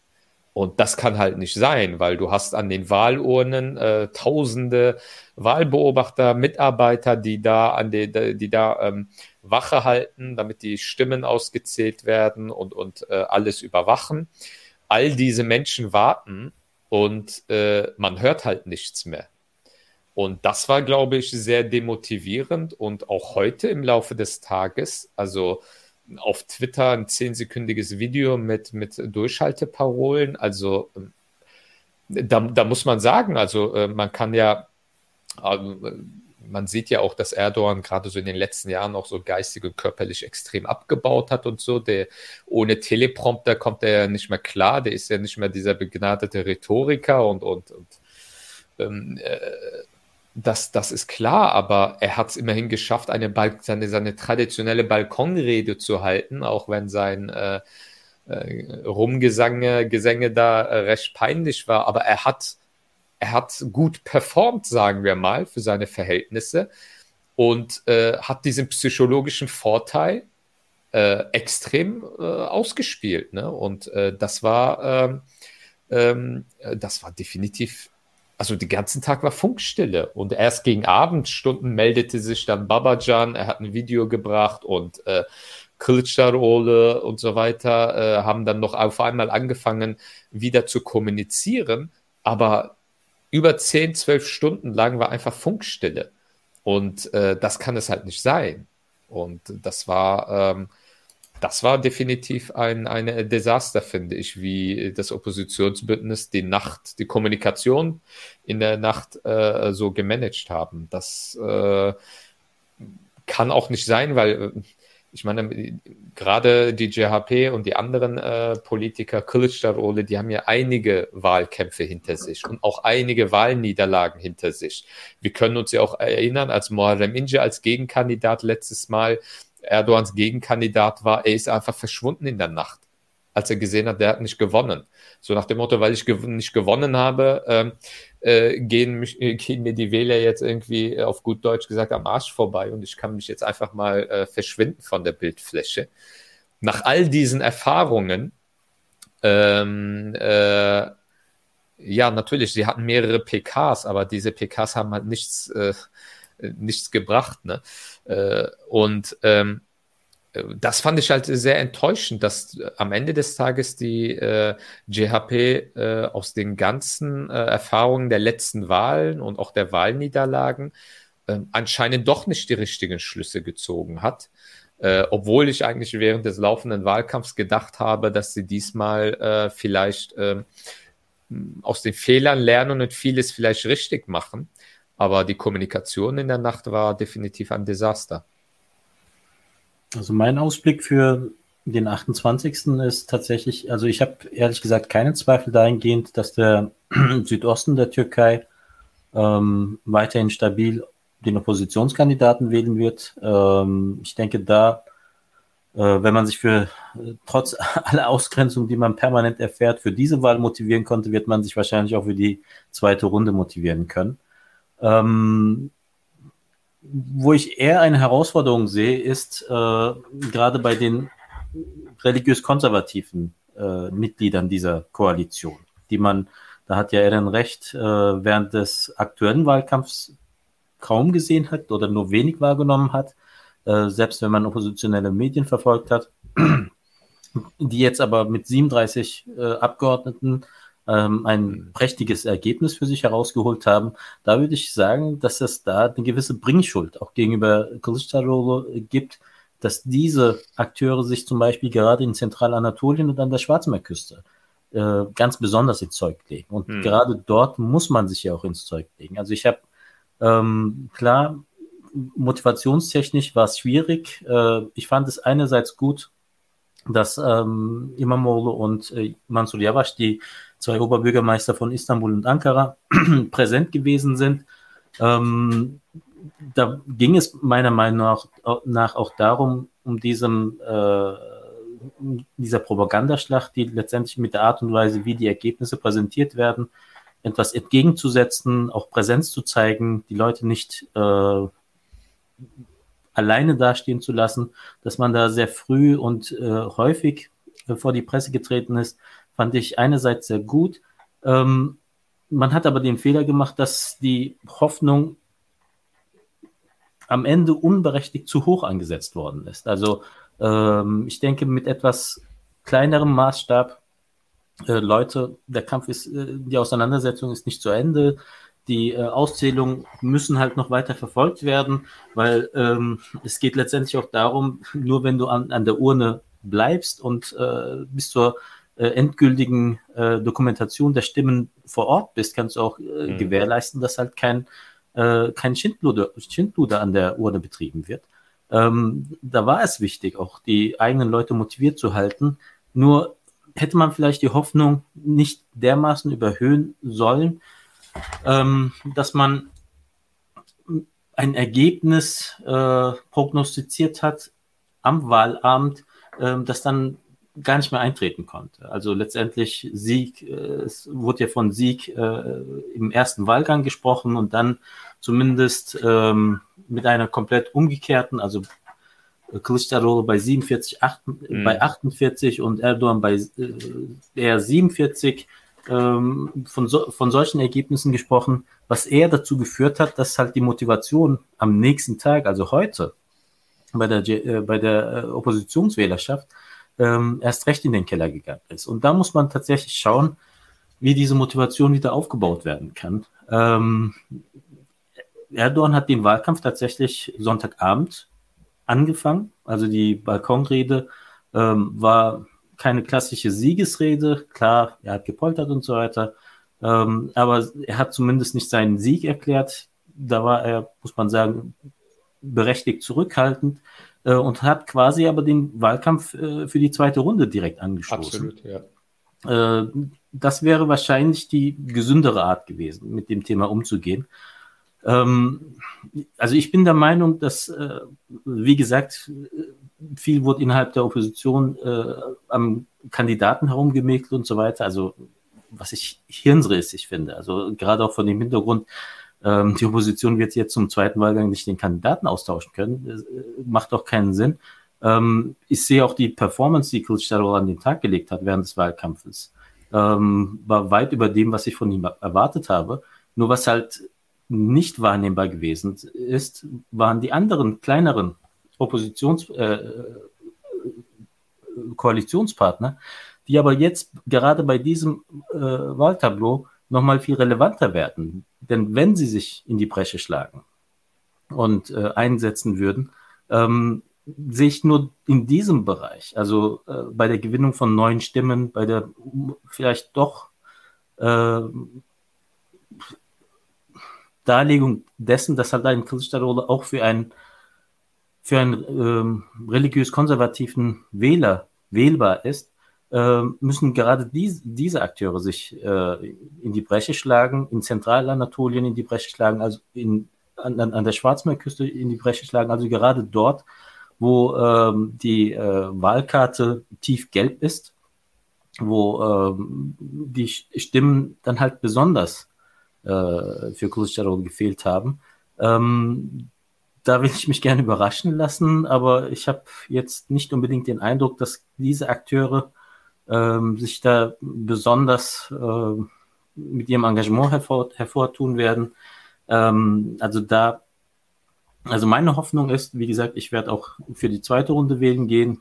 Ich sage es auch ganz offen, ich werde auch wieder äh, Opposit für Kılıçdaroğlu stimmen.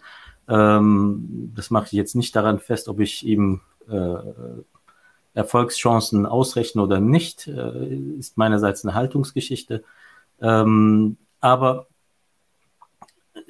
ich, ich sehe halt die Problematik, ähm, dass gerade dieses Lagerdenken, dieses identitäre Lagerdenken nicht durchbrochen ist. Und diese Haltung, die Kılıçdaroğlu an den Tag gelegt hat, dass er an einen Tisch Akteure zusammengebracht hat, die sonst nie zusammenkommen. Dass dies halt nicht als Leistung angesehen worden ist, hm. sagt halt auch sehr viel über äh, den türkischen Geist aktuell aus. Ähm, aber da erwarte ich dann halt auch gerade von den Akteuren, die bisher eher leise gewesen sind, die religiös äh, konservativen Partner in diesem äh, in dieser Koalition, dass diese sich nochmal zu Wort melden und äh, offener sich auch für diese Koalition aussprechen.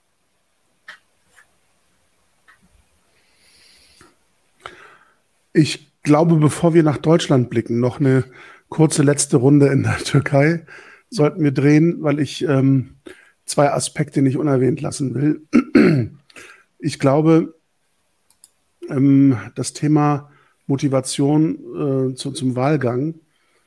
Ich hatte das Gefühl bei Erdogans äh, Balkonrede, dass da ein Stück weit große Erleichterung mitschwang, aber gleichzeitig auch die Furcht davor, ähm, zu gewinnen. Also, ähm, das, äh, ich will das ein bisschen äh, aufschlüsseln, warum ich das so empfinde. Ich hatte tatsächlich das Gefühl, dass auch bei seiner Basis die Angst groß war, wenn Kılıçdaroğlu im ersten Wahlgang deutlich gewinnt, dann gibt es so einen atmosphärischen Wechsel in der Türkei, dass ähm, vieles an Fehlverhalten, was das AKP-Lager in den letzten 20 Jahren angehäuft hat, von ganz unten bis ganz nach oben, ähm, auch juristisch aufgearbeitet wird. Und dass ähm, sozusagen eine, man kann es revanchistisch nennen, man kann es eine Abrechnung nennen, man kann es eine wohlverdiente ähm, Sanktionierung von Korruption nennen. Ähm, all das schwingt ja mit. Und ähm, ich glaube, der Gedanke, das Land zu verlassen, äh, war für Erdogan vielleicht nicht ganz so weit entfernt bei bestimmten Szenarien. Ich habe so ein bisschen diese Erleichterung auf dem Balkon wahrgenommen. Ich weiß es nicht, ob, das, ob mich das täuscht. Und die Angst davor, verdammt, äh, wenn ich jetzt gewinne, muss ich diese Wirtschaftspolitik, die ja eigentlich nicht mehr weiterführbar ist und das Land schon so marode gemacht hat, muss ich ja noch mal fünf Jahre weitermachen. Also ähm, Zumal die wirtschaftliche Entwicklung ja auch nicht irgendwie Hoffnung macht, dass es besser wird, sondern ja, eher, ich meine, die eher Lira wird künstlich am Leben erhalten ähm, die, die, die, die Devisenvorräte äh, neigen sich dem Ende sozusagen. Die Staatsverschuldung Verschuldung galoppiert davon. Ähm, alle Prestigeprojekte sind irgendwie Potemkinsche Dörfer. Dieses Elektroauto TOC, das ist, wird irgendwo aus dem Ausland importiert mit, mit äh, Scheinfabriken in der Türkei, um ähm, diese Illusion von Yalle und Milli, also lokal und nationaler Produktion, also heimische Güter die die eigene Wirtschaft stark machen. Ähm, das wird ja genährt. Ähm, also all diese Geschichten ähm, führen dazu, dass, glaube ich, die Ratlosigkeit bei ihm groß sein wird, wie er diesen Trümmerhaufen an, an türkischer Wirtschaft noch weiter am Leben erhalten soll. Er setzt zwar darauf, dass seine Basis, dass das die, die, der Basis das egal ist. Er kann ja im Grunde, das war ja ein bemerkenswerter Satz äh, eines seiner führenden Geschäftspartner, dass er sagt, äh, Erdogans größtes Talent ist, dich auszurauben und dafür zu sorgen, dass du ihm auch noch applaudierst dabei. Dass, dass, dass er also zum Beispiel bei diesen ganzen Brückenbauprojekten äh, dafür sorgt, dass ähm, ähm, die Firmen, an denen er beteiligt ist oder an denen seine Günstlinge beteiligt sind, ähm, die staatlichen Gelder abkassieren und er aber trotzdem der Bevölkerung sagt, schaut mal her, äh, was habe ich hier für ein Milliardenprojekt aus dem Boden gestampft, was bin ich für ein großer Macher und äh, vor mir war die Türkei ein armes Dorf und ich habe es zu einem modernen Staat umgebaut, ähm, dass er dabei ähm, äh, Milliarden von äh, Euros äh, quasi in die eigene Tasche wirtschaftet. Das ist den Leuten egal. Aber dieses Ausplündern hat dann irgendwann auch eine Grenze. Also das, das wäre ja die größte Herausforderung von Kılıçdaroğlu gewesen, hätte er gewonnen. Äh, was mache ich mit der türkischen Wirtschaft? Das ist, glaube ich, eine noch größere Herausforderung, vor der damals äh, äh Derwisch, glaube ich, stand, Kemal der hm. unter, unter Ecevit Wirtschaftsminister geworden ist. Ein, ein Wirtschaftsexperten, den man aus den Staaten, glaube ich, zurückgeholt hat. Ein türkeistämmiger Mann, der äh, eben ähm, wirtschaftlich erfolgreich ähm, in, in, den Staaten, glaube ich, war. Die ist ähm, auch, oder, auch, vor einigen Tagen verstorben, glaube ich. Ja, ja, es gab ja diese berühmte Szene ähm, der, der, der Registrierkasse äh, des einen Bürgers, der quasi bankrott gegangen ist und der seine Kasse, seine leere Kasse sozusagen Ecevit vor die Füße geworfen hat ähm, auf den Stufen des äh, Sitzes des Ministerpräsidenten in Ankara und das der im Grunde zu einer großen Wirtschaftskrise dann geführt hat, diese Symbolik. Und ähm, ich glaube, die Herausforderung ist noch größer. Mhm. Äh, die, ja. die ruinöse Wirtschaft ist noch maroder, als es damals war. Und äh, Erdogan wird sich irgendwas ausdenken müssen. Er ist ja Ökonomist, sagt er von sich. Das ist ja sein Spezialgebiet. Und er weiß ganz genau, wie es mit den Zinsen funktioniert und nicht. Also da wird er kreativ sein müssen. Also das, glaube ich, wird ähm, eine, eine schwierige Sache. Ähm, je größer der Hunger wird, je stärker der Magen knurrt, desto äh, weniger ist vielleicht die Anhängerschaft bereit, ihm noch zu folgen. Das wird ein, ein Test sein. Ich glaube, dass ähm, deshalb auch im, im, Raum steht, was mit den knapp 10 Millionen äh, Nichtwählern passiert, die jetzt beim ersten Wahlgang zu Hause geblieben sind. Äh, sind die bereit, sich anzugucken, äh, wohin das Land geführt wird unter Erdogan? Äh, man darf sich keine Illusionen machen. Ähm, Erdogan ist bereit, äh, alle politischen Zugeständnisse zu machen, um an der Macht zu bleiben. Dazu gehört einem Erbakan Junior, der mit seiner jene der Fachpartei ja oder jene dann der Fachpartei ja äh, ins Parlament einzieht und äh, großspurig schon verkündet hat, er habe Ambitionen auf das ähm, Ministeramt äh, im Bildungsministerium, äh, weil er die Curricula in den Schulen islamisieren will und ähm, quasi darauf trimmen will, ähm, dass äh, den Kindern in, schon in staatlichen Schulen beigebracht wird, ähm, wie toll äh, die fundamentalistische Interpretation des Islam ähm, aller Erbakan doch sei. Ähm, darüber wird sich Mili Görisch vielleicht freuen hier in Deutschland. Aber ich glaube nicht, dass die Menschen in der Türkei davon profitieren. Wenn man bedenkt, dass beim Wahlkampf, auf dem Wahlkampfbus zum Beispiel dieser Partei, die Kandidaten abgebildet waren und die weibliche Kandidatin, die wurde als schwarzer Schatten dargestellt. Also Frauen gibt es nur als Schatten in, in also dieser, das, das, das kenne ich aber auch aus Plakaten von diversen Moscheegemeinden auch hier. Also diese, ja, diese Schatten, ja, das, das, Schatten eine, für Frauen. Das, eine bleibt man. ja nicht äh, ohne Wirkung auf das andere. Darauf kommen Kommt wir ja aus demselben Milieu, ne? Darauf genau. kommen wir gleich. Ist ja der, der gleiche Stall sozusagen, ähm, auf dem das dann stinkt. Und ähm, gleichzeitig Einzug ins Parlament unter der Schirmherrschaft von Erdogan ähm, äh, ziehen ein äh, die türkischen Hisbollah-Leute. Also Menschen, die äh, in ihren Wahlkampfreden davon reden, ähm, dass ähm, zum Beispiel das, die, die, ähm, das Erdbeben ein Segen Gottes war, äh, weil ja gerade diese Region in der Türkei so durchmischt sei, auch von Nichtmuslimen und, und von Nicht-Türken, und dass gerade die gestorben seien ähm, äh, beim Erdbeben. Und jetzt die große Chance äh, offen steht, diese Region mit anständigen türkischen Muslimen wieder zu besiedeln. Äh, also, wenn man sich vor Augen hält, welche Kräfte jetzt ins Parlament einziehen und ähm, welchen Ansprüchen Erdogan auch genügen muss, um an der Macht zu bleiben, dann würde ich mich als Nichtwähler schon fragen, lasse ich das so laufen oder gebe ich doch einer Opposition meine Stimme, die zwar das kleinere Übel darstellt, aber zumindest dafür sorgt, dass diese extreme Entwicklung äh, Richtung Erdogan ähm, eben ähm, zum Erliegen kommt. Und was meint ihr, letzte Frage, wie stark wird äh, das Thema syrische Flüchtlinge in der Türkei jetzt diese zwei Wochen prägen? Weil das ist ja eines der Kernbotschaften gewesen, ähm, wo sich die Lager sozusagen äh, unterschieden haben.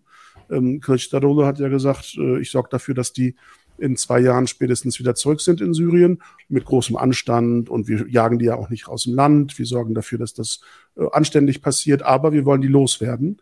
Und Erdogan sagt, nö, das kann man doch nicht, die bleiben doch hier und, und die werden auch türkische Staatsbürger und die setzen dann auch ähm, an der richtigen Stelle den ähm, Wahlstempel ähm, für ihn. Und was mich an der ganzen Sache stört, und das ist der kleine Bogen Richtung Deutschland, den wir nach euren Anmerkungen ja auch ähm, schlagen können und sollten, einige Herrschaften hier, die sich so als, die eigentlich so Erdogan-Fanboys sind, aber als kritische Journalisten wahrgenommen werden wollen, die sagen ja, das sei der große Unterschied, weil Kılıçdaroğlu ist ja so ein äh, Fascho-Nationalist, der will die armen äh, syrischen Menschen wieder zurückjagen und Erdogan ist der große muslimische Bruder und, und Vater, der sie in seine Obhut nimmt und versorgt. Ähm, das zieht, glaube ich, nur bei den Leuten, die wirklich ähm, völlig in dieser Erdogan-Bubble gefangen sind. Denn man darf sich ja keine Illusionen machen.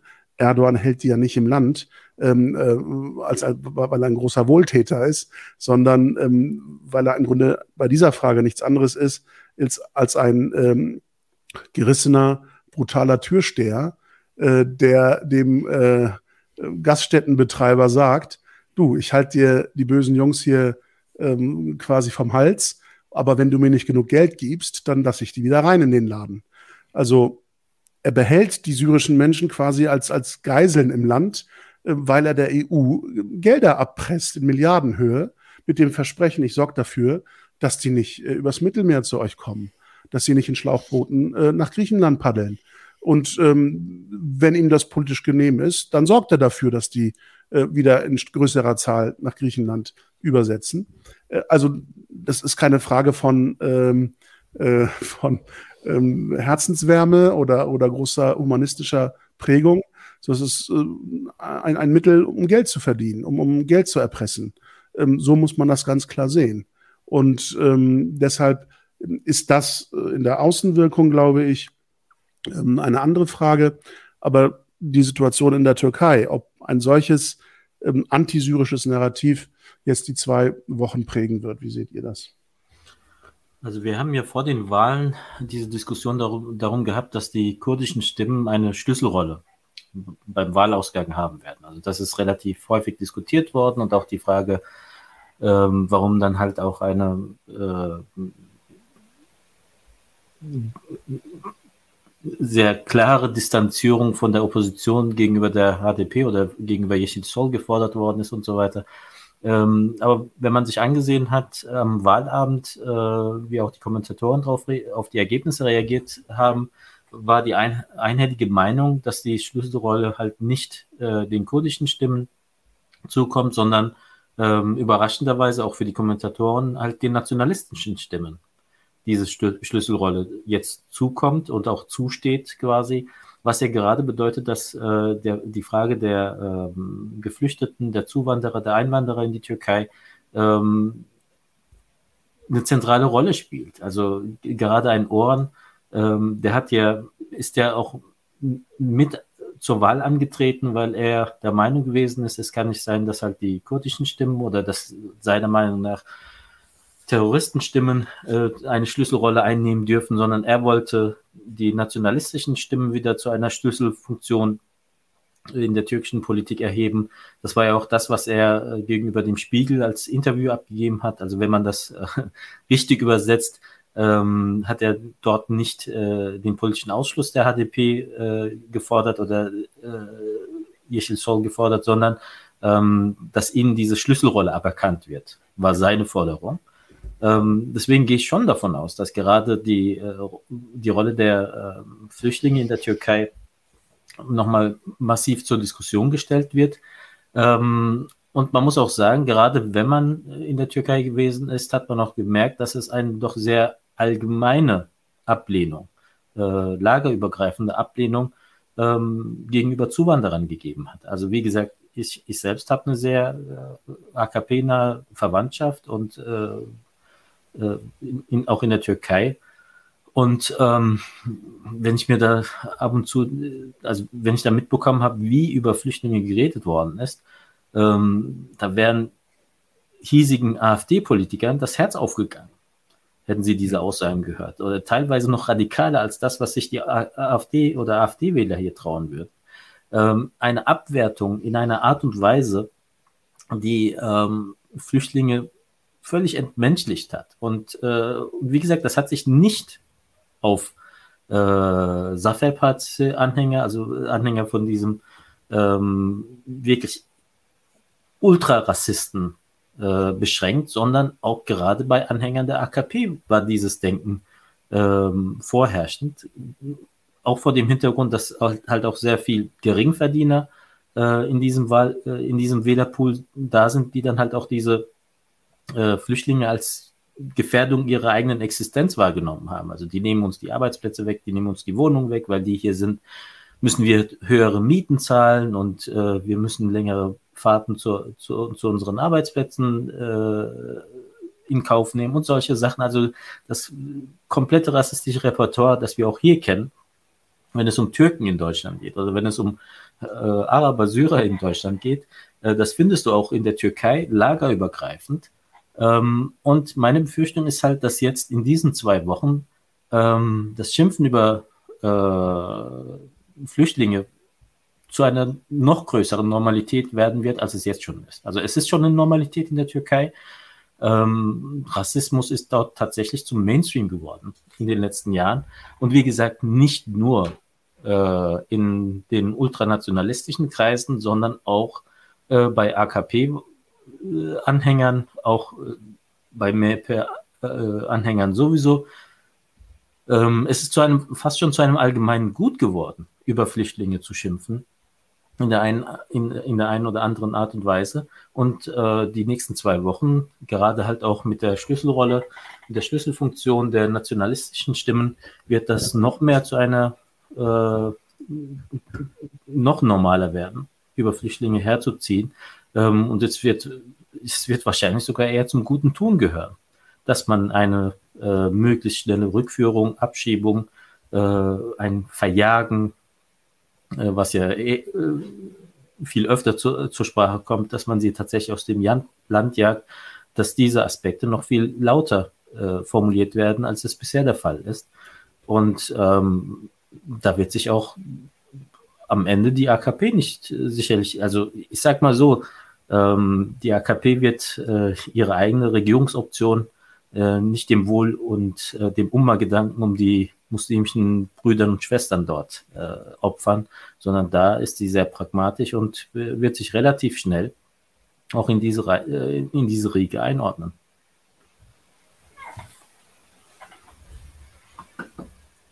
Ja, wenn du dann darauf nicht noch eingehen willst, würde ich sagen, schauen wir mal. Ähm, ja, lass uns, die Zeit ist ja schon ein bisschen fortgeschritten. Ja, die eigene Haustür in Deutschland. Genau, das ähm, wird, glaube ich, auch noch ein bisschen. Im Schnitt 65 Prozent hat Erdogan geholt unter den Wählerinnen in Deutschland. Im Schnitt 65 Prozent, ähm, fast über 70 Prozent in NRW. Ähm, Berlin scheint noch das einzige gallische Dorf zu sein, das mit 50 Prozent dagegen hält. Ja, Aber da sind die ganzen Neueinwanderer aus der Türkei. Sehr genau, das, das glaube ich auch. Alle Geflüchteten aus der Türkei, die in Berlin ähm, äh, gestrandet sind.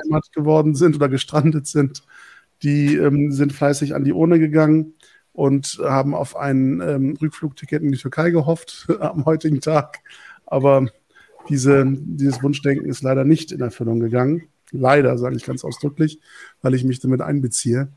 Also ich glaube, ich werde auch erst wieder äh, eine Türkei-Reise selbst erleben, äh, wenn sich die politische Situation in der Türkei deutlich verändert.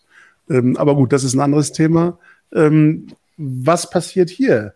Wir haben ähm, einen extremen, äh, engagierten U-Boot-Wahlkampf der AKP seit Herbst letzten Jahres erlebt, den, glaube ich, in Deutschland, das sage ich jetzt mal ganz unbescheiden, ähm, kein einziger etablierter Journalist so detailliert und so vollständig erfasst und öffentlich gemacht hat, wie unser Dauernörkler-Kollege Erdern. Das sage ich jetzt wirklich mal äh, ohne falsche Bescheidenheit. Ähm, ich, ich, glaube, viele haben ähm, deine äh, Accounts abonniert, um auf dem Laufenden zu bleiben und überhaupt zu erfassen, was da gerade passiert. Und nicht mehr das, die abonnieren nicht, die beobachten ohne ein Abo. Oder so. ähm, du warst, äh, glaube ich, einer der meistgefragten ähm, äh, Stimmen, die vor der Wahl zu diesem äh, Aspekt äh, sich geäußert haben oder befragt worden sind. Ähm, wie schätzt ihr, schätzt du ähm, die Situation ein? Was bedeutet ein möglicher Wahlsieg in zwei Wochen von Erdogan für die Entwicklung hier in Deutschland unter den türkeistämmigen Menschen? Ja, also ich, das Ergebnis in Deutschland hat mich eigentlich gar nicht so wirklich überrascht, dass er bei der letzten Wahl hatte er auch, ähm, äh, war, war seine äh, Zustimmungswerte hier in Deutschland auch, lag so um die 65 Prozent. Es gab, glaube ich, äh, leicht mehr äh, Wahlbeteiligung, war leicht höher als bei, dem Let bei der letzten Wahl. Äh, fast gleich eigentlich. Und ähm, die Erwartung der UID, das Ziel der UID war eigentlich, die Wahlbeteiligung in Deutschland auf 65 Prozent, glaube ich, zu erhöhen. Das haben sie auf jeden Fall nicht erreicht. Wer ist UID? UID ist die AKP-Lobbyorganisation äh, Union of International Democrats, heißen die ironischerweise, äh, sich ja äh, offiziell als politisch neutral bezeichnet, aber ähm, äh, DITIB ist ja auch eine Religionsgemeinschaft, wenn man die Satzung liest. Also von daher, äh, Papier ist immer geduldig. Ähm, also von daher, ich, also ich, ich fand das äh, eigentlich, das war klar, dass äh, 65 Prozent ähnlich äh, es ausfällt. Das hat mich jetzt nicht wirklich überrascht. Ähm, äh, überrascht war ich eher davon, wie groß das Desinteresse war der deutschen Politik und auch der deutschen äh, Öffentlichkeit gegenüber dem Wahlkampf. Äh, man hat bis kurz vor den Wahlen äh, jetzt letzte Woche oder man durfte ja bis zu dem 9. Mai hier in Deutschland wählen, in den Generalkonsulaten. Bis, es, äh, bis dieser Wahlgang hier in den Generalkonsulaten angefangen hat, hat man so getan, als ob hier gar kein Wahlkampf stattfinden würde. Äh, es gab eigentlich, wie gesagt, großes Desinteresse, obwohl ähm, man bereits im September sehen konnte, wie fast jedes Wochenende äh, mehrere, manchmal sogar äh, ein Dutzend AKP-Abgeordnete in ganz Europa unterwegs waren, mit großem Schwerpunkt natürlich Deutschland.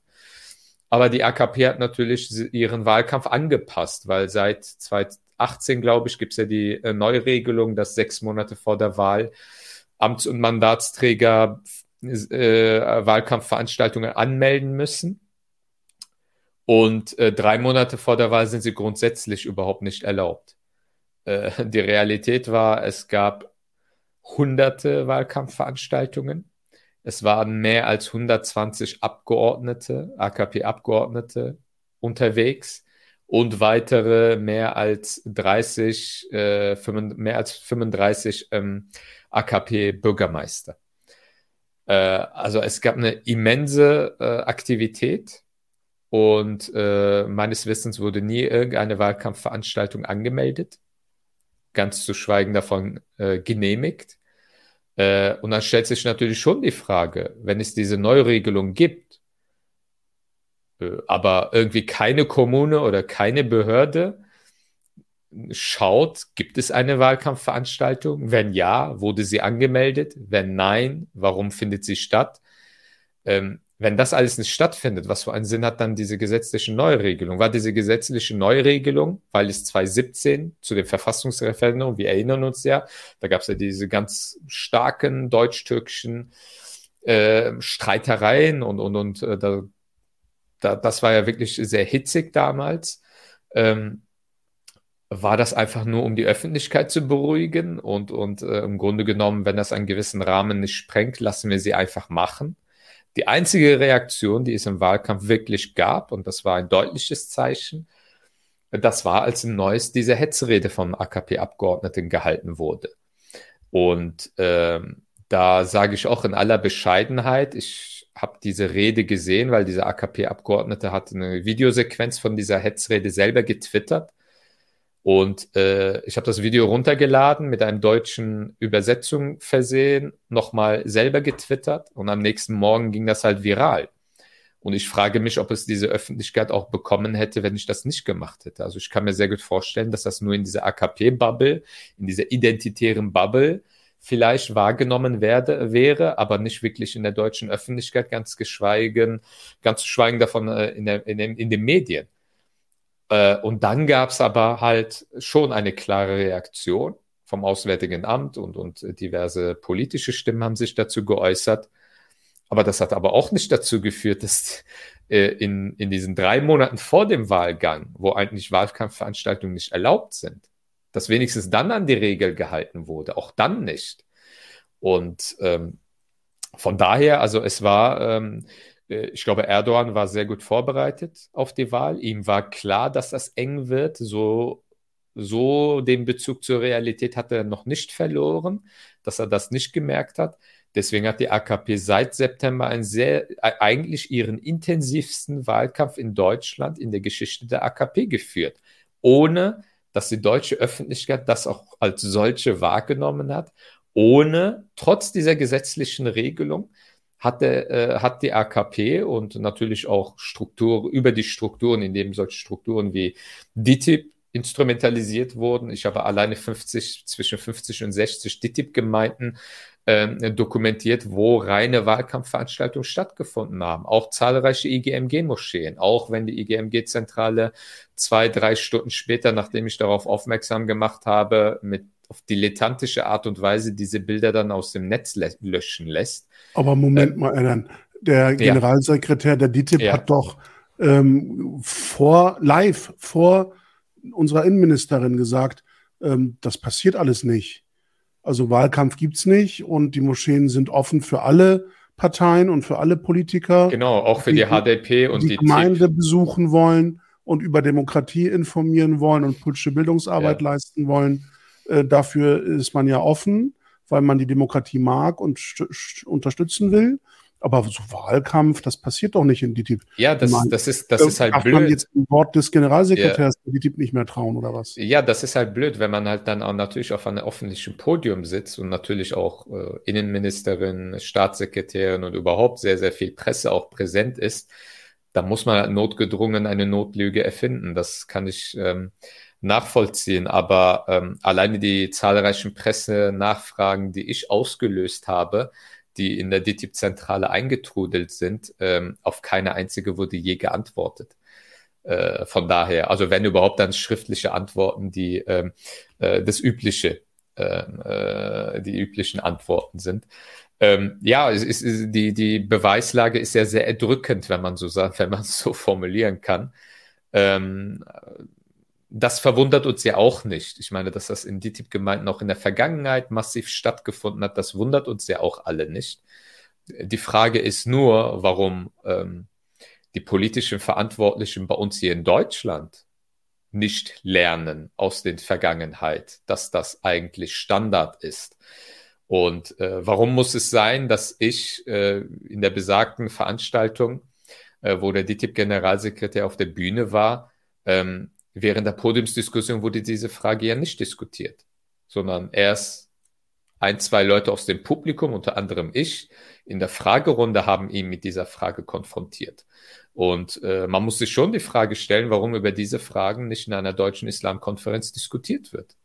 Äh, ich glaube, da ist der richtige Platz dafür, weil da ist der richtige Platz dafür, über diese Fragen gemeinsam mit allen möglichen muslimischen Vertretern, unterschiedlichen muslimischen Vertretern der Zivilgesellschaft und auch eben der Moscheeverbände, über diese Fragestellungen zu diskutieren.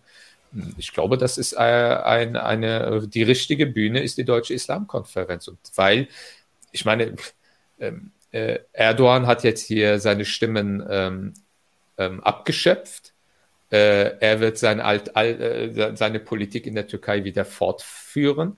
Aber wir äh, stehen hier vor dem Scherbenhaufen und müssen mit den Konsequenzen leben. Und äh, diese Wahrnehmung der Moscheen als AKP-Filialen. Und darüber müssen wir diskutieren. Ja, aber das beschränkt sich ja nicht nur auf DITIB-Gemeinden. Also, wobei Natürlich nicht, klar. Ich ja auch sagen muss, ähm, bei DITIB kann ich es irgendwo auch fast schon verstehen. Also ich will gern mal den türkischen Staatsbeamten, der als Imam in der DITIB-Moschee arbeitet oder als Attaché für die Moscheen zuständig ist, sehen, der dem AKP-Abgeordneten ins Gesicht sagt, du darfst in meiner Moschee nicht auftreten. Das wird es nicht geben, das kann es nicht geben. Ähm, aber auf der anderen Seite hast du halt auch IGMG-Moscheen, wo du halt keine Staatsbeamten sitzen hast. Normalerweise nicht, in den letzten Jahren immer öfter ähm, eine Zivil für, für sich beansprucht, Zivilgesellschaft zu sein, äh, unabhängig zu sein, aber trotzdem ähm, Wahlkampfauftritte von AKP-Abgeordneten in, seiner in seinen Moscheegemeinden am Ende zulässt. Also wie gesagt, du, du sagst es ja, reagiert wird nur dann, wenn es öffentlich wird, wenn es wahrnehmbar wird. Dann schreitet man äh, dagegen ein. Aber warum kann zum Beispiel auch eine IGMG nicht verhindern, dass äh, ihre Moscheen für Wahlkampfveranstaltungen missbraucht werden. Ich will äh, das nicht als rhetorische Frage stehen lassen, sondern beantworten, weil, weil sie das nicht als Missbrauch wahrnimmt, weil sie das als Unterstützung ja. einer Ideologie wahrnimmt, die sie hier zu propagieren und, und zu perpetuieren sich verschrieben hat. Ich will dir ein ganz simples Beispiel nennen. In Hamburg, da komme ich ja ähm, ursprünglich her aus dem Norden und habe damals noch in meiner ehrenamtlichen Zeit als ähm, die DIP Landesverbandsvorstandsmitglied äh, ähm, mitgewirkt an ähm, der Aushandlung und Unterzeichnung des Staatsvertrages ähm, der Stadt Hamburg mit den muslimischen Verbänden dort. Ähm, im, Im Zuge der Evaluation nach zehn Jahren Bestand dieses Vertrages gab es ein, ein riesen ähm, zu Recht, über die Frage, ist zum Beispiel die Schura, also das Sammelbecken, das miligürdisch geprägte Sammelbecken vieler ähm, auch nicht türkischer Gemeinden und eben auch der Miligörisch Gemeinden im, im, in Hamburg. Ähm, in diesem äh, Dachverband Schura, das ja auch, der, der auch Vertragspartner ist, ähm, ob das Versprechen, eine gemeinsame Wertegrundlage zu vertreten, die man ja in diesem Vertrag mit unterzeichnet hat, ob die äh, tatsächlich Anspruch auf Ernsthaftigkeit hat, wenn das Islamische Zentrum Hamburg, also die Iran-Filiale des äh, Teheraner Regimes, ähm, hier ähm, Mitglied im Verband ist. Und dann gab es ein langes Hin und Her. Äh, der Verfassungsschutz in Hamburg sagt, das ist keine religiöse Gemeinschaft, das ist ein politisches Machtinstrument des iranischen Regimes. Ähm, ein Spitzenvertreter der Schura stellt sich ähm, vor die Presse und sagt, wir glauben unseren iranischen Freunden und nicht dem Verfassungsschutz, äh, nicht der Behörde unseres Vertragspartners, sondern wir glauben unseren Jungs hier. Ne? Also die, denen trauen wir mehr als äh, der äh, Verfassungsschutzbehörde unseres Vertragspartners. Und am Ende haben sie es nicht fertiggebracht, die IZH rauszuschmeißen. Die IZH ist selber gegangen, ähm, mhm. weil sie eben sich mehr Beistand und noch offensivere Unterstützung gewünscht hat und ähm, sich eher so ein bisschen stiefmütterlich behandelt gefühlt hat. Mit diesem auch, ja, eigentlich sind die nicht so schlimm, aber so richtig toll finden wir die auch nicht. Also diesen, dieses Lavieren haben die nicht gut gefunden, sind selber ausgetreten. Damit war kosmetisch das Problem gelöst. Nur keiner schaut genauer hin. Zwei neue Probleme sind reingekommen. Was sichtbar wird, dass nämlich ähm, quasi die, äh, die, die Anlaufstelle der türkischen Hisbollah ähm, Mitglied, also Moscheeverein, Mitglied äh, nicht nur in der Schura ist, sondern äh, mit zwei Vertretern im Vorstand, im geschäftsführenden und im erweiterten Vorstand der Schura, dieses Dachverbandes sitzt. Und dass einer dieser Jungs den Vertreter der türkischen Hisbollah, der Partei, ähm, Parteifunktionär aus der Türkei, der ja auch Wahlkampf in Deutschland gemacht hat, äh, hofiert und, und einlädt und in Hamburg quasi äh, als Stadtführer fungiert für diesen Mann. Also du, du sagst hier auf der einen Seite, löst du dich mit, mit äh, Ach und Krach ähm, von einem iranischen Regimevertreter, um äh, gleichzeitig dir Hisbollah-Leute in den Vorstand zu holen. Ähm, oder halt türkische Hisbollah-Derivate ins Boot zu holen. Und niemand schaut hin, niemand stört sich daran. Auch die Stadt Hamburg findet das irgendwie gar nicht problematisch. Also man muss sich. Die, die Frage ist, ob sie das überhaupt äh, wahrgenommen weiß, haben. Ja, das ist eine andere Frage. Ähm, ähm, ich, ich glaube, wir müssen uns ernsthaft die Frage stellen, diese Kritik, die formulieren wir ja nicht so scharf, ähm, weil uns das äh, Spaß macht, ähm, auf die Verbände draufzuhauen. Ich wünsche mir bessere Verbände. Denn selbst wenn ich dort äh, quasi mich nicht vertreten fühlen will von so viel Unfähigkeit und von so viel problematischer Gesinnung, am Ende werden wir so wahrgenommen. Äh, die, die nicht-muslimische deutsche Öffentlichkeit fragt sich, wer sind die Sprecher und Vertreter der Muslime, aller Muslime in Deutschland. Und dann gibt es halt zwei, drei, vier Verbände maximal, die als solche Vertreter wahrgenommen werden. Also auch wenn die das nicht wollen, auch wenn ich das nicht will, in der Wahrnehmung werde ich von diesen Verbänden vertreten. Und deshalb wünsche ich mir, dass die besser arbeiten, dass sie glaubwürdiger sind. Und ich befürchte, dass, wenn es zu einem Wahlsieg Erdogans kommt in zwei Wochen, und diese nationalistische Gesinnung, dieser Rechtsruck in der Türkei noch deutlicher im äh, Regierungshandeln sichtbar wird, dass das hier nicht spurlos an den Verbänden vorbeigehen wird. Natürlich. Im Zentralrat sitzt ähm, die ATIP. Das ist im Grunde die, der größte Mitglied, der so die Charaktereigenschaft einer Religionsgemeinschaft versucht zu vermitteln mit seinen Moscheegemeinden.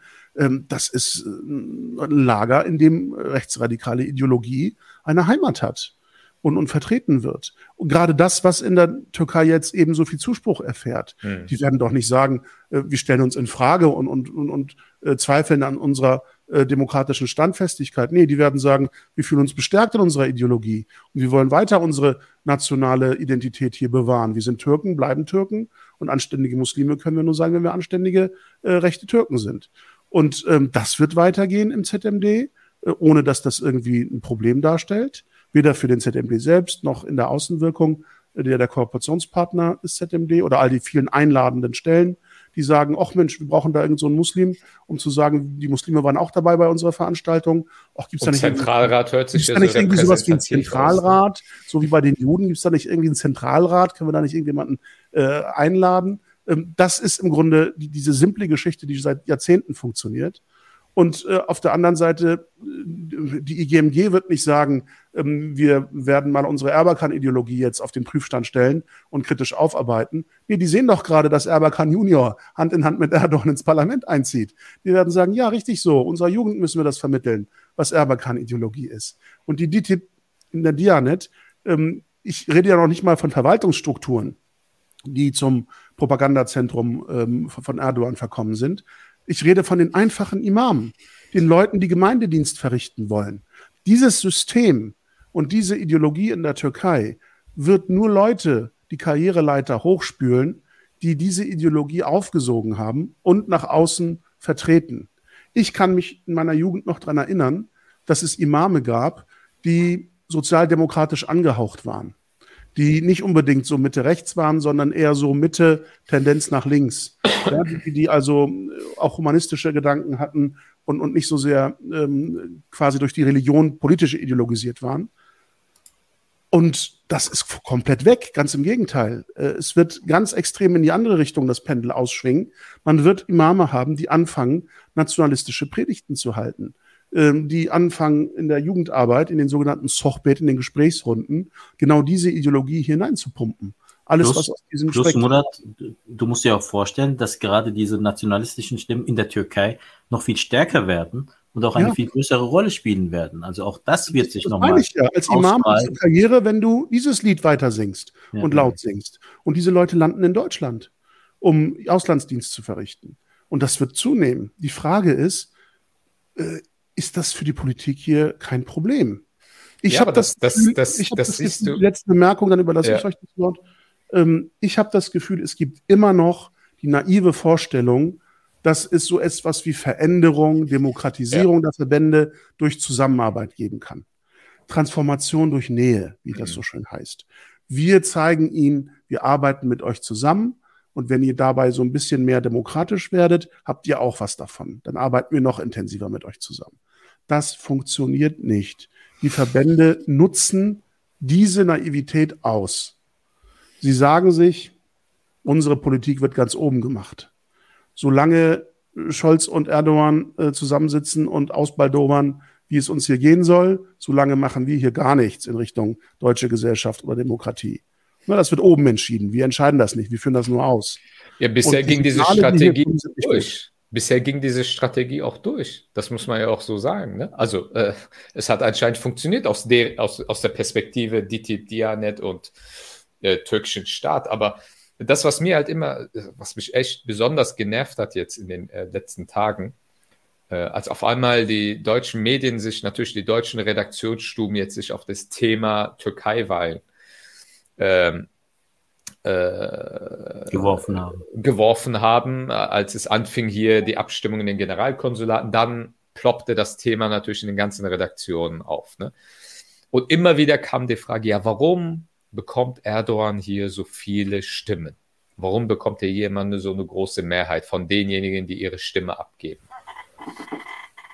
Und allein diese Frage ist schon eigentlich, ähm, sagt schon viel aus. Warum kannst du dir diese Frage nicht selber beantworten? Weil du die türkische Community, ihre Belange und, und, und die Situation und, und die Herausforderungen, die es in der Community gibt, die deutsche Öffentlichkeit lange Zeit überhaupt gar nicht interessiert hat. Es interessiert sie nur, wenn es irgendwie zu bestimmten Anlässen kommt.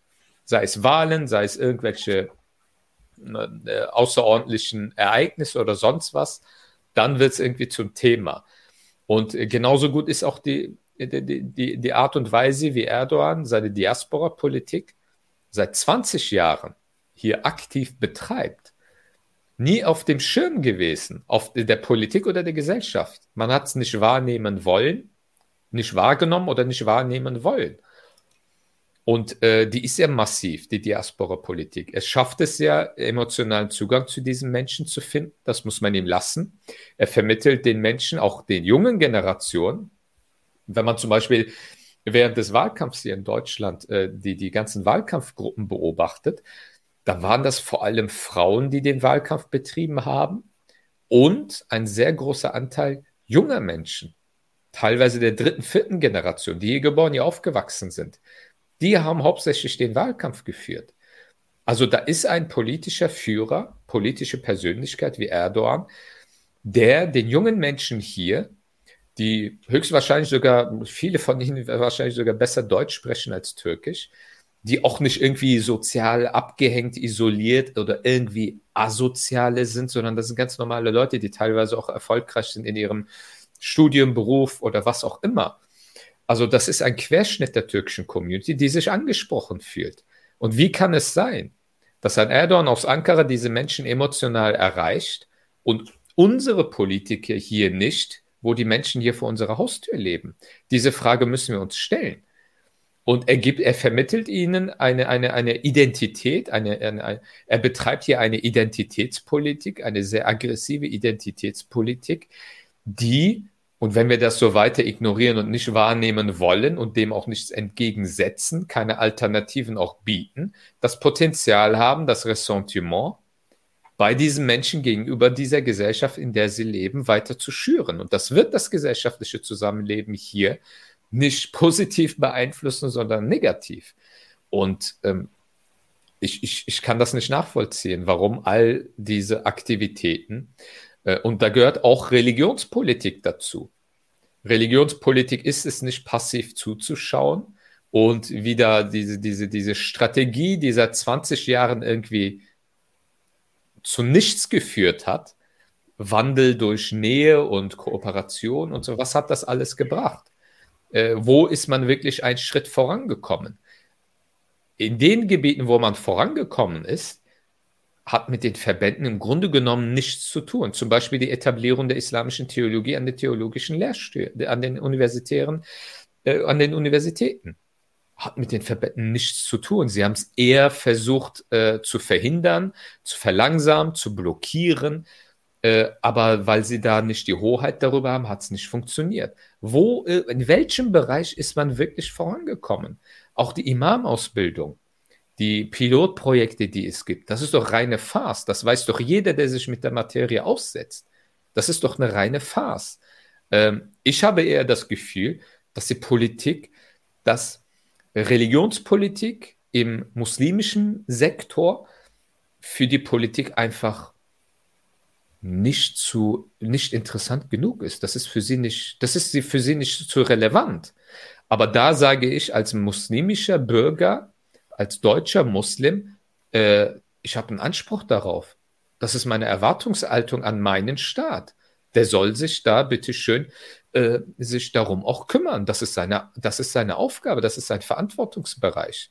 Und äh, das, das sehe ich momentan überhaupt nicht. Und da bin ich ehrlich gesagt auch sehr enttäuscht. Aber am Ende des Tages werden wir als hier lebende Muslime äh, den Preis dafür zahlen, weil es wird nicht unterschieden. Ah, okay, Herr Keimann, er ist DITIB-Mitglied. Ah, Herr Karan ist IGMGler. Ah, Herr Güvercin, der gehört zu nix. Also der ist der Gute. Die beiden anderen sind irgendwie diese Verband. Nein, am Ende werden wir alle als Muslime wahrgenommen egal zu welchem Verband wir zugehörig fühlen oder nicht. Das geht äh, zu unseren Lasten. Und das, glaube ich, müssen wir viel äh, offener und viel offensiver auch sowohl in der Öffentlichkeit, aber auch gegen der Politik äh, kommunizieren. Man darf aber auch nicht dem Trugschluss verfallen, als würde es da nur um emotionale Nähe gehen. Mhm. Also ja, äh, es gibt auch handfeste Gründe, äh, letztendlich diese Wahlkampf zuzulassen, die Möglichkeit auch eine Plattform zu geben, diesen Wahlkampf äh, zu führen. Und wir sehen das ja auch an den Ergebnissen. Also zum einen finde ich es ja ganz gut, dass nur 48 Prozent an der Wahl teilgenommen haben. Ähm, ich, dass über die Hälfte der Wahlberechtigten, und da, dazu gehören ja die ganzen äh, bereits Eingebürgerten und so weiter gar nicht dazu, aber dass auch bei den nicht Eingebürgerten ähm, die, mehr als die Hälfte sich das Thema Türkei-Wahl völlig egal ist, sehe ich als positiv an als jemand, der wählen gegangen ist. Aber ich sage auch ganz offen, ich gehe letztendlich äh, mit der Haltung wählen, die äh, meinem äh, Landsmann Diogenes zugeschrieben wird. Äh, würden sie mir aus der Sonne gehen, würde ich auch nicht wählen gehen. Also wird die Türkei hier mit ihrer Identitätspolitik, mit, den, mit ihrem Identitätsdiskurs, mit dem Versuch, hier Diaspora-Politik betreiben zu wollen, wo ich immer wieder denke, wo wollt ihr denn da hin? Also was erwartet ihr denn, was am Ende rauskommen soll, außer dass die Leute hier äh, sich im falschen Leben fühlen? ähm, würde es das nicht geben, ich würde wahrscheinlich auch gar nicht wählen gehen. Also sollen die Leute in der Türkei abstimmen? Ist mir doch egal. Am Ende, wer in der Türkei die Regierung hat, nur solange sie sich hier einmischt, gehe ich weiterhin wählen. Ähm, aber wie gesagt, gerade auf der Verbandsebene ist es kein, keine rein emotionale Sache. Bei der DITIB, wie gesagt, der, äh, der ähm, Chef sitzt nun mal in der Türkei. Äh, derjenige, der über meine, über die Imame bestimmt, über die Attachés bestimmt. Ähm, und auch bei der IGMG ist es keine rein emotionale Geschichte.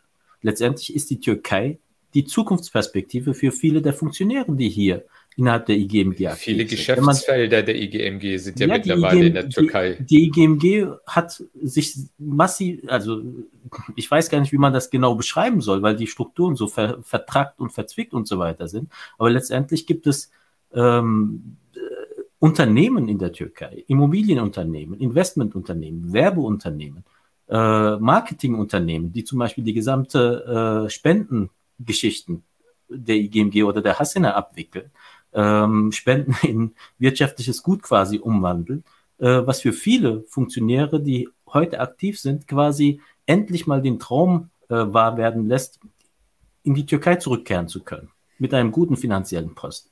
Polster, dann ist es dir natürlich nicht egal, wer in der Türkei an der Macht ist. Auch als deutsche, vermeintlich deutsche Religionsgemeinschaft, wobei dir das Religionsgemeinschaft sein völlig egal ist, sondern du eher daran interessiert bist, dass diese wirtschaftlichen Aktivitäten in der Türkei weiterhin funktionieren und die funktionieren halt nur, wenn AKP an der Macht ist. Also es gibt handfeste, handfeste Interessen daran, ähm, dass diese, äh, dass eine bestimmte Mentalität weiterhin in der Türkei an der Macht bleibt. Und das sieht man dann wiederum an der Verteilung der äh, Wählerstimmen. Also es gab ja die, die Frage nach der Repräsentativität der Verbände.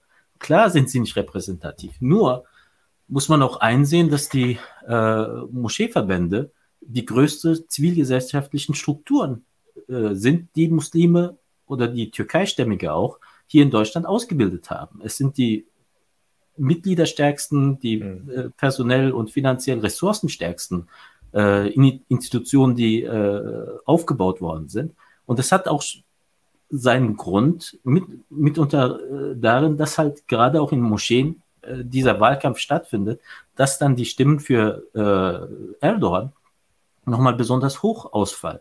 Also die Motivation an der Wahl teilzunehmen, äh, die ähm, Möglichkeit auch die Wahlteilnahme zu ermöglichen, indem dann äh, Busse, die zu den Wahlkampfbüros fahren, ganz zufällig, völlig zufällig, direkt vor dem Moscheenstaaten losfahren. Also da, wo dann auch die Moscheen gar nicht wissen, keine Ahnung, warum die jetzt vor. Also so hirnrissige Erklärung, wie das passieren kann.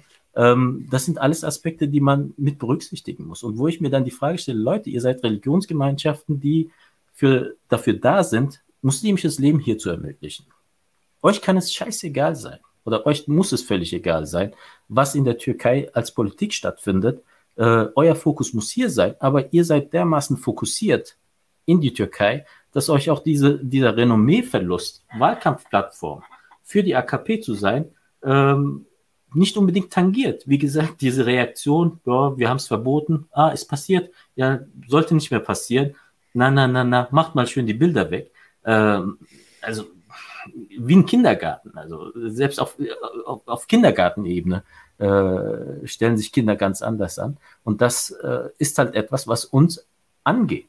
Also weswegen auch die Wahl in der Türkei für uns hier relevant bleibt, äh, weil, weil es halt diese Ausstrahlung in die Community über die Verbände, diese besonders starke Ausstrahlung über die Verbände ja. in die Community gibt. Ich meine, Engin, ich weiß, was du meinst mit Kindergarten, äh, dass das Kindergartenniveau ist, aber das ist noch zu harmlos. Also es wird ganz bewusst die Öffentlichkeit belogen. Das muss man beim Namen nennen.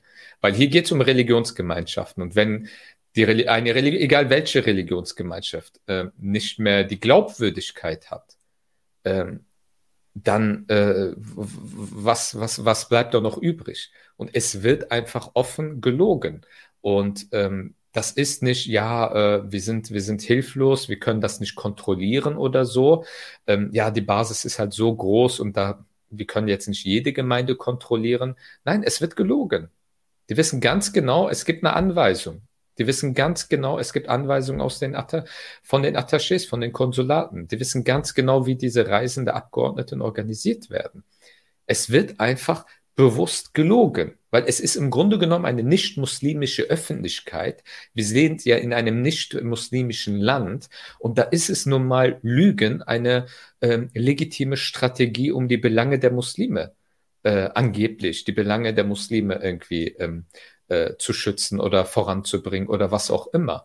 Und ähm, äh, und es, es ist traurig, dass ich das sagen muss, aber es gibt ja immer auch bei islamfeindlichen Akteuren diesen Vorwurf der Takia gegenüber jedem Muslim. Jeder Muslim verstellt sich irgendwie. Eigentlich ist jeder Muslim verkappter Islamist, aber in der Öffentlichkeit zeigen sie sich als besonders modern, liberal, damit sie ihre versteckte Agenda durchbringen können. Ja, aber ich, es gibt. Ich kenne diesen Vorwurf nur gegenüber dir. Also. Äh, aber, aber auch wenn das natürlich ein, ein, ein, ein, ein ähm, ähm, Propagandainstrument bestimmter rassistischer Akteure sind, ja, aber das heißt nicht, dass es dieses Phänomen auch nicht gibt. Und äh, wenn ich manchmal immer so diese Reaktion von Verbandsfunktionären oder deren Presseabteilungen sehe, dann, dann bin ich selber erschrocken, weil es wird einfach gelogen. Und das ist eigentlich ein Desaster für uns, weil das sind Religionsgemeinschaften, die ja eigentlich so die Glaubwürdigkeit von der muslimischen Community so repräsentieren sollen. Ich glaube aber, dass genau diese Phänomene eben zeigen, wie sehr die Natur und Qualität in Anführungsstrichen der türkischen Politik unter Erdogan der letzten 20 Jahre für Deformationen auch hier in Deutschland gesorgt hat. Ich glaube, all diese Bereitschaft äh, als strategisches Verhältnis zur Wahrheit und so etwas, das sind Dinge, die dort vorgelebt werden und dort als legitime Methoden wahrgenommen werden, des Machterhalts und des Machtausbaus. Und das wird hier äh, übernommen und äh, praktiziert. Genauso wie ich befürchte, ich will keine äh, Behauptung aufstellen, ähm, äh, die ich nicht handfest beweisen kann, aber es verdichten sich die Anhaltspunkte dafür, dass auch das, ich sag mal, das Geschäftsgebaren eines Erdogans äh, Vorbildcharakter für das Geschäftsgebaren mancher Organisationen in Deutschland, die muslimisch geprägt sind, ähm, aufzeigt. Und insofern glaube ich, lohnt es sich genauer dorthin zu schauen. Wir sprengen jetzt gerade die zwei Stunden. Meine Stimme äh, lässt auch langsam nach. Ähm, wir sollten, wenn ihr keine wichtigen Punkte noch habt, die ihr unbedingt bei diesem Thema noch loswerden wollt, ähm, langsam zum Ende kommen. Ich glaube, das Fazit für uns ganz persönlich lautet, egal wie es in zwei Wochen in der Türkei ausgeht, äh, wir werden leider weiter genug Stoff zum Nörgeln haben. Äh, und insofern möge man uns nicht unterstellen, dass wir uns über das ein oder andere Ergebnis mehr oder weniger freuen. Für uns äh, macht es, glaube ich, keinen Unterschied. Uns gehen die Themen leider, leider nicht aus. Und einen Aspekt ja. würde ich gerne tatsächlich noch anführen. Ja. War äh, gerade bei der Frage, wer hat denn Erdogan hier in Deutschland gewählt?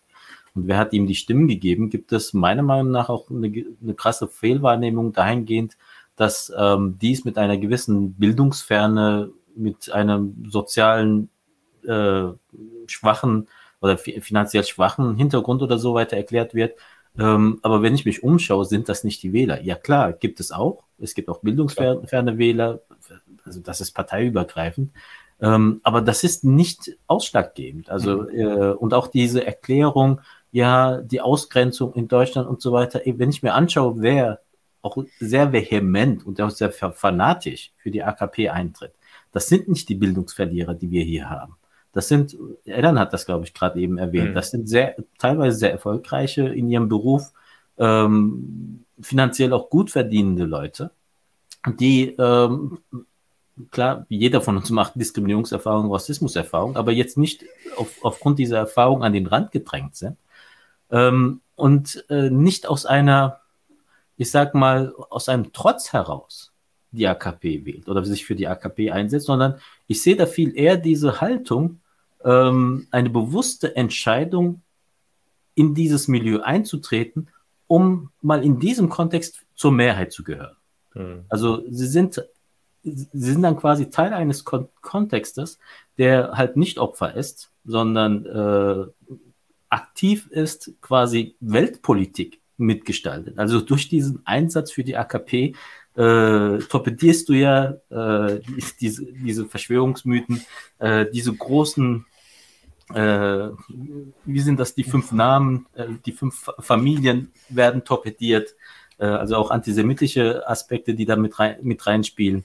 Ähm, es wird verhindert, dass die Welt die Türkei unterbuttert. Also du wirst zu einem aktiven Subjekt in einer Auseinandersetzung, ähm, in der du dann zum Beispiel auch kein Problem damit hast, aus Deutschland, in, in einem Land, in dem du selbst in einer Minderheitensituation bist, äh, ohne Probleme über Minderheiten in der Türkei herzuziehen. Mhm. Ob das Aleviten sind, ob das Kurden sind, ob das jetzt Syrer sind, ob das Armenier sind.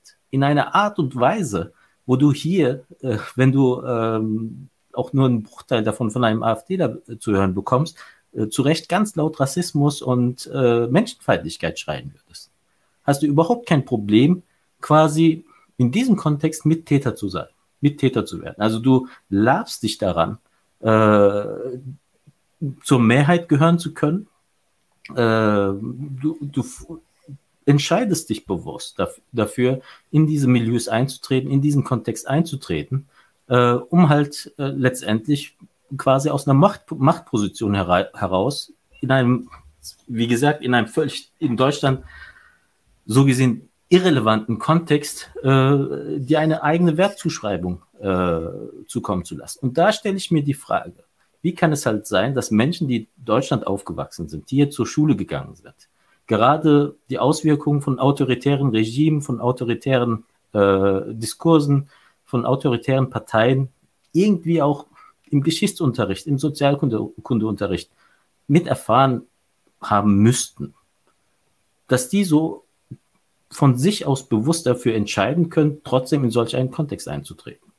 Und da stelle ich mir halt die Frage, ob, ob da nicht doch etwas schiefgegangen ist, wenn es um, um, um den Aspekt der politischen Bildungsarbeit mhm. geht.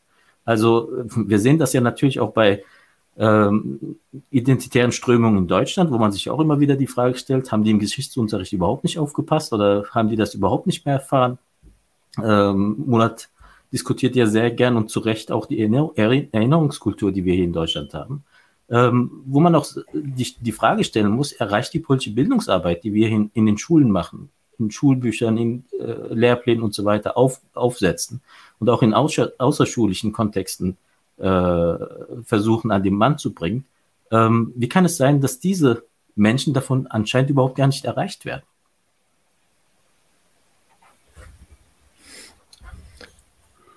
Ja, man kann ähm, sich als neo-osmanischer Erdogan-Fan gut fühlen und gleichzeitig ähm, Karriere bei einem renommierten ähm, deutschen Automobilhersteller machen. Das äh, beißt sich nicht. Also Bildung und, und äh, sozialer Aufstieg haben nichts damit zu tun, ähm, dass man sich von der Lust an einer Gruppe teilhaben zu können, die diese staatliche Stärke sich zuschreibt und sich derer bemächtigt.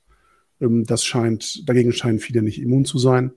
Und das wirft in, der Tat die Frage auf, ähm, was bleibt hängen in einer politischen Bildungsarbeit, die das Verständnis für Demokratie vermitteln will und die das Verständnis für die Würde des anderen äh, vermitteln will, weil das prägt ja genau diese Ideologie, ähm, dass einem, dass einem Demokratie nicht nur als politisches System egal ist, sondern gerade als ein System, das die Würde und die Rechte anderer schützen will.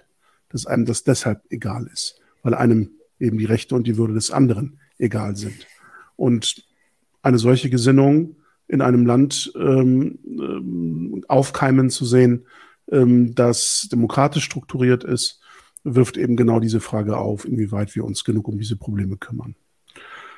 Ja, ich ähm, glaube, dass wir jetzt an dem Punkt sind, ähm, Songvorschläge für unsere Play Playliste einzuspeisen und die Folge damit zu beenden.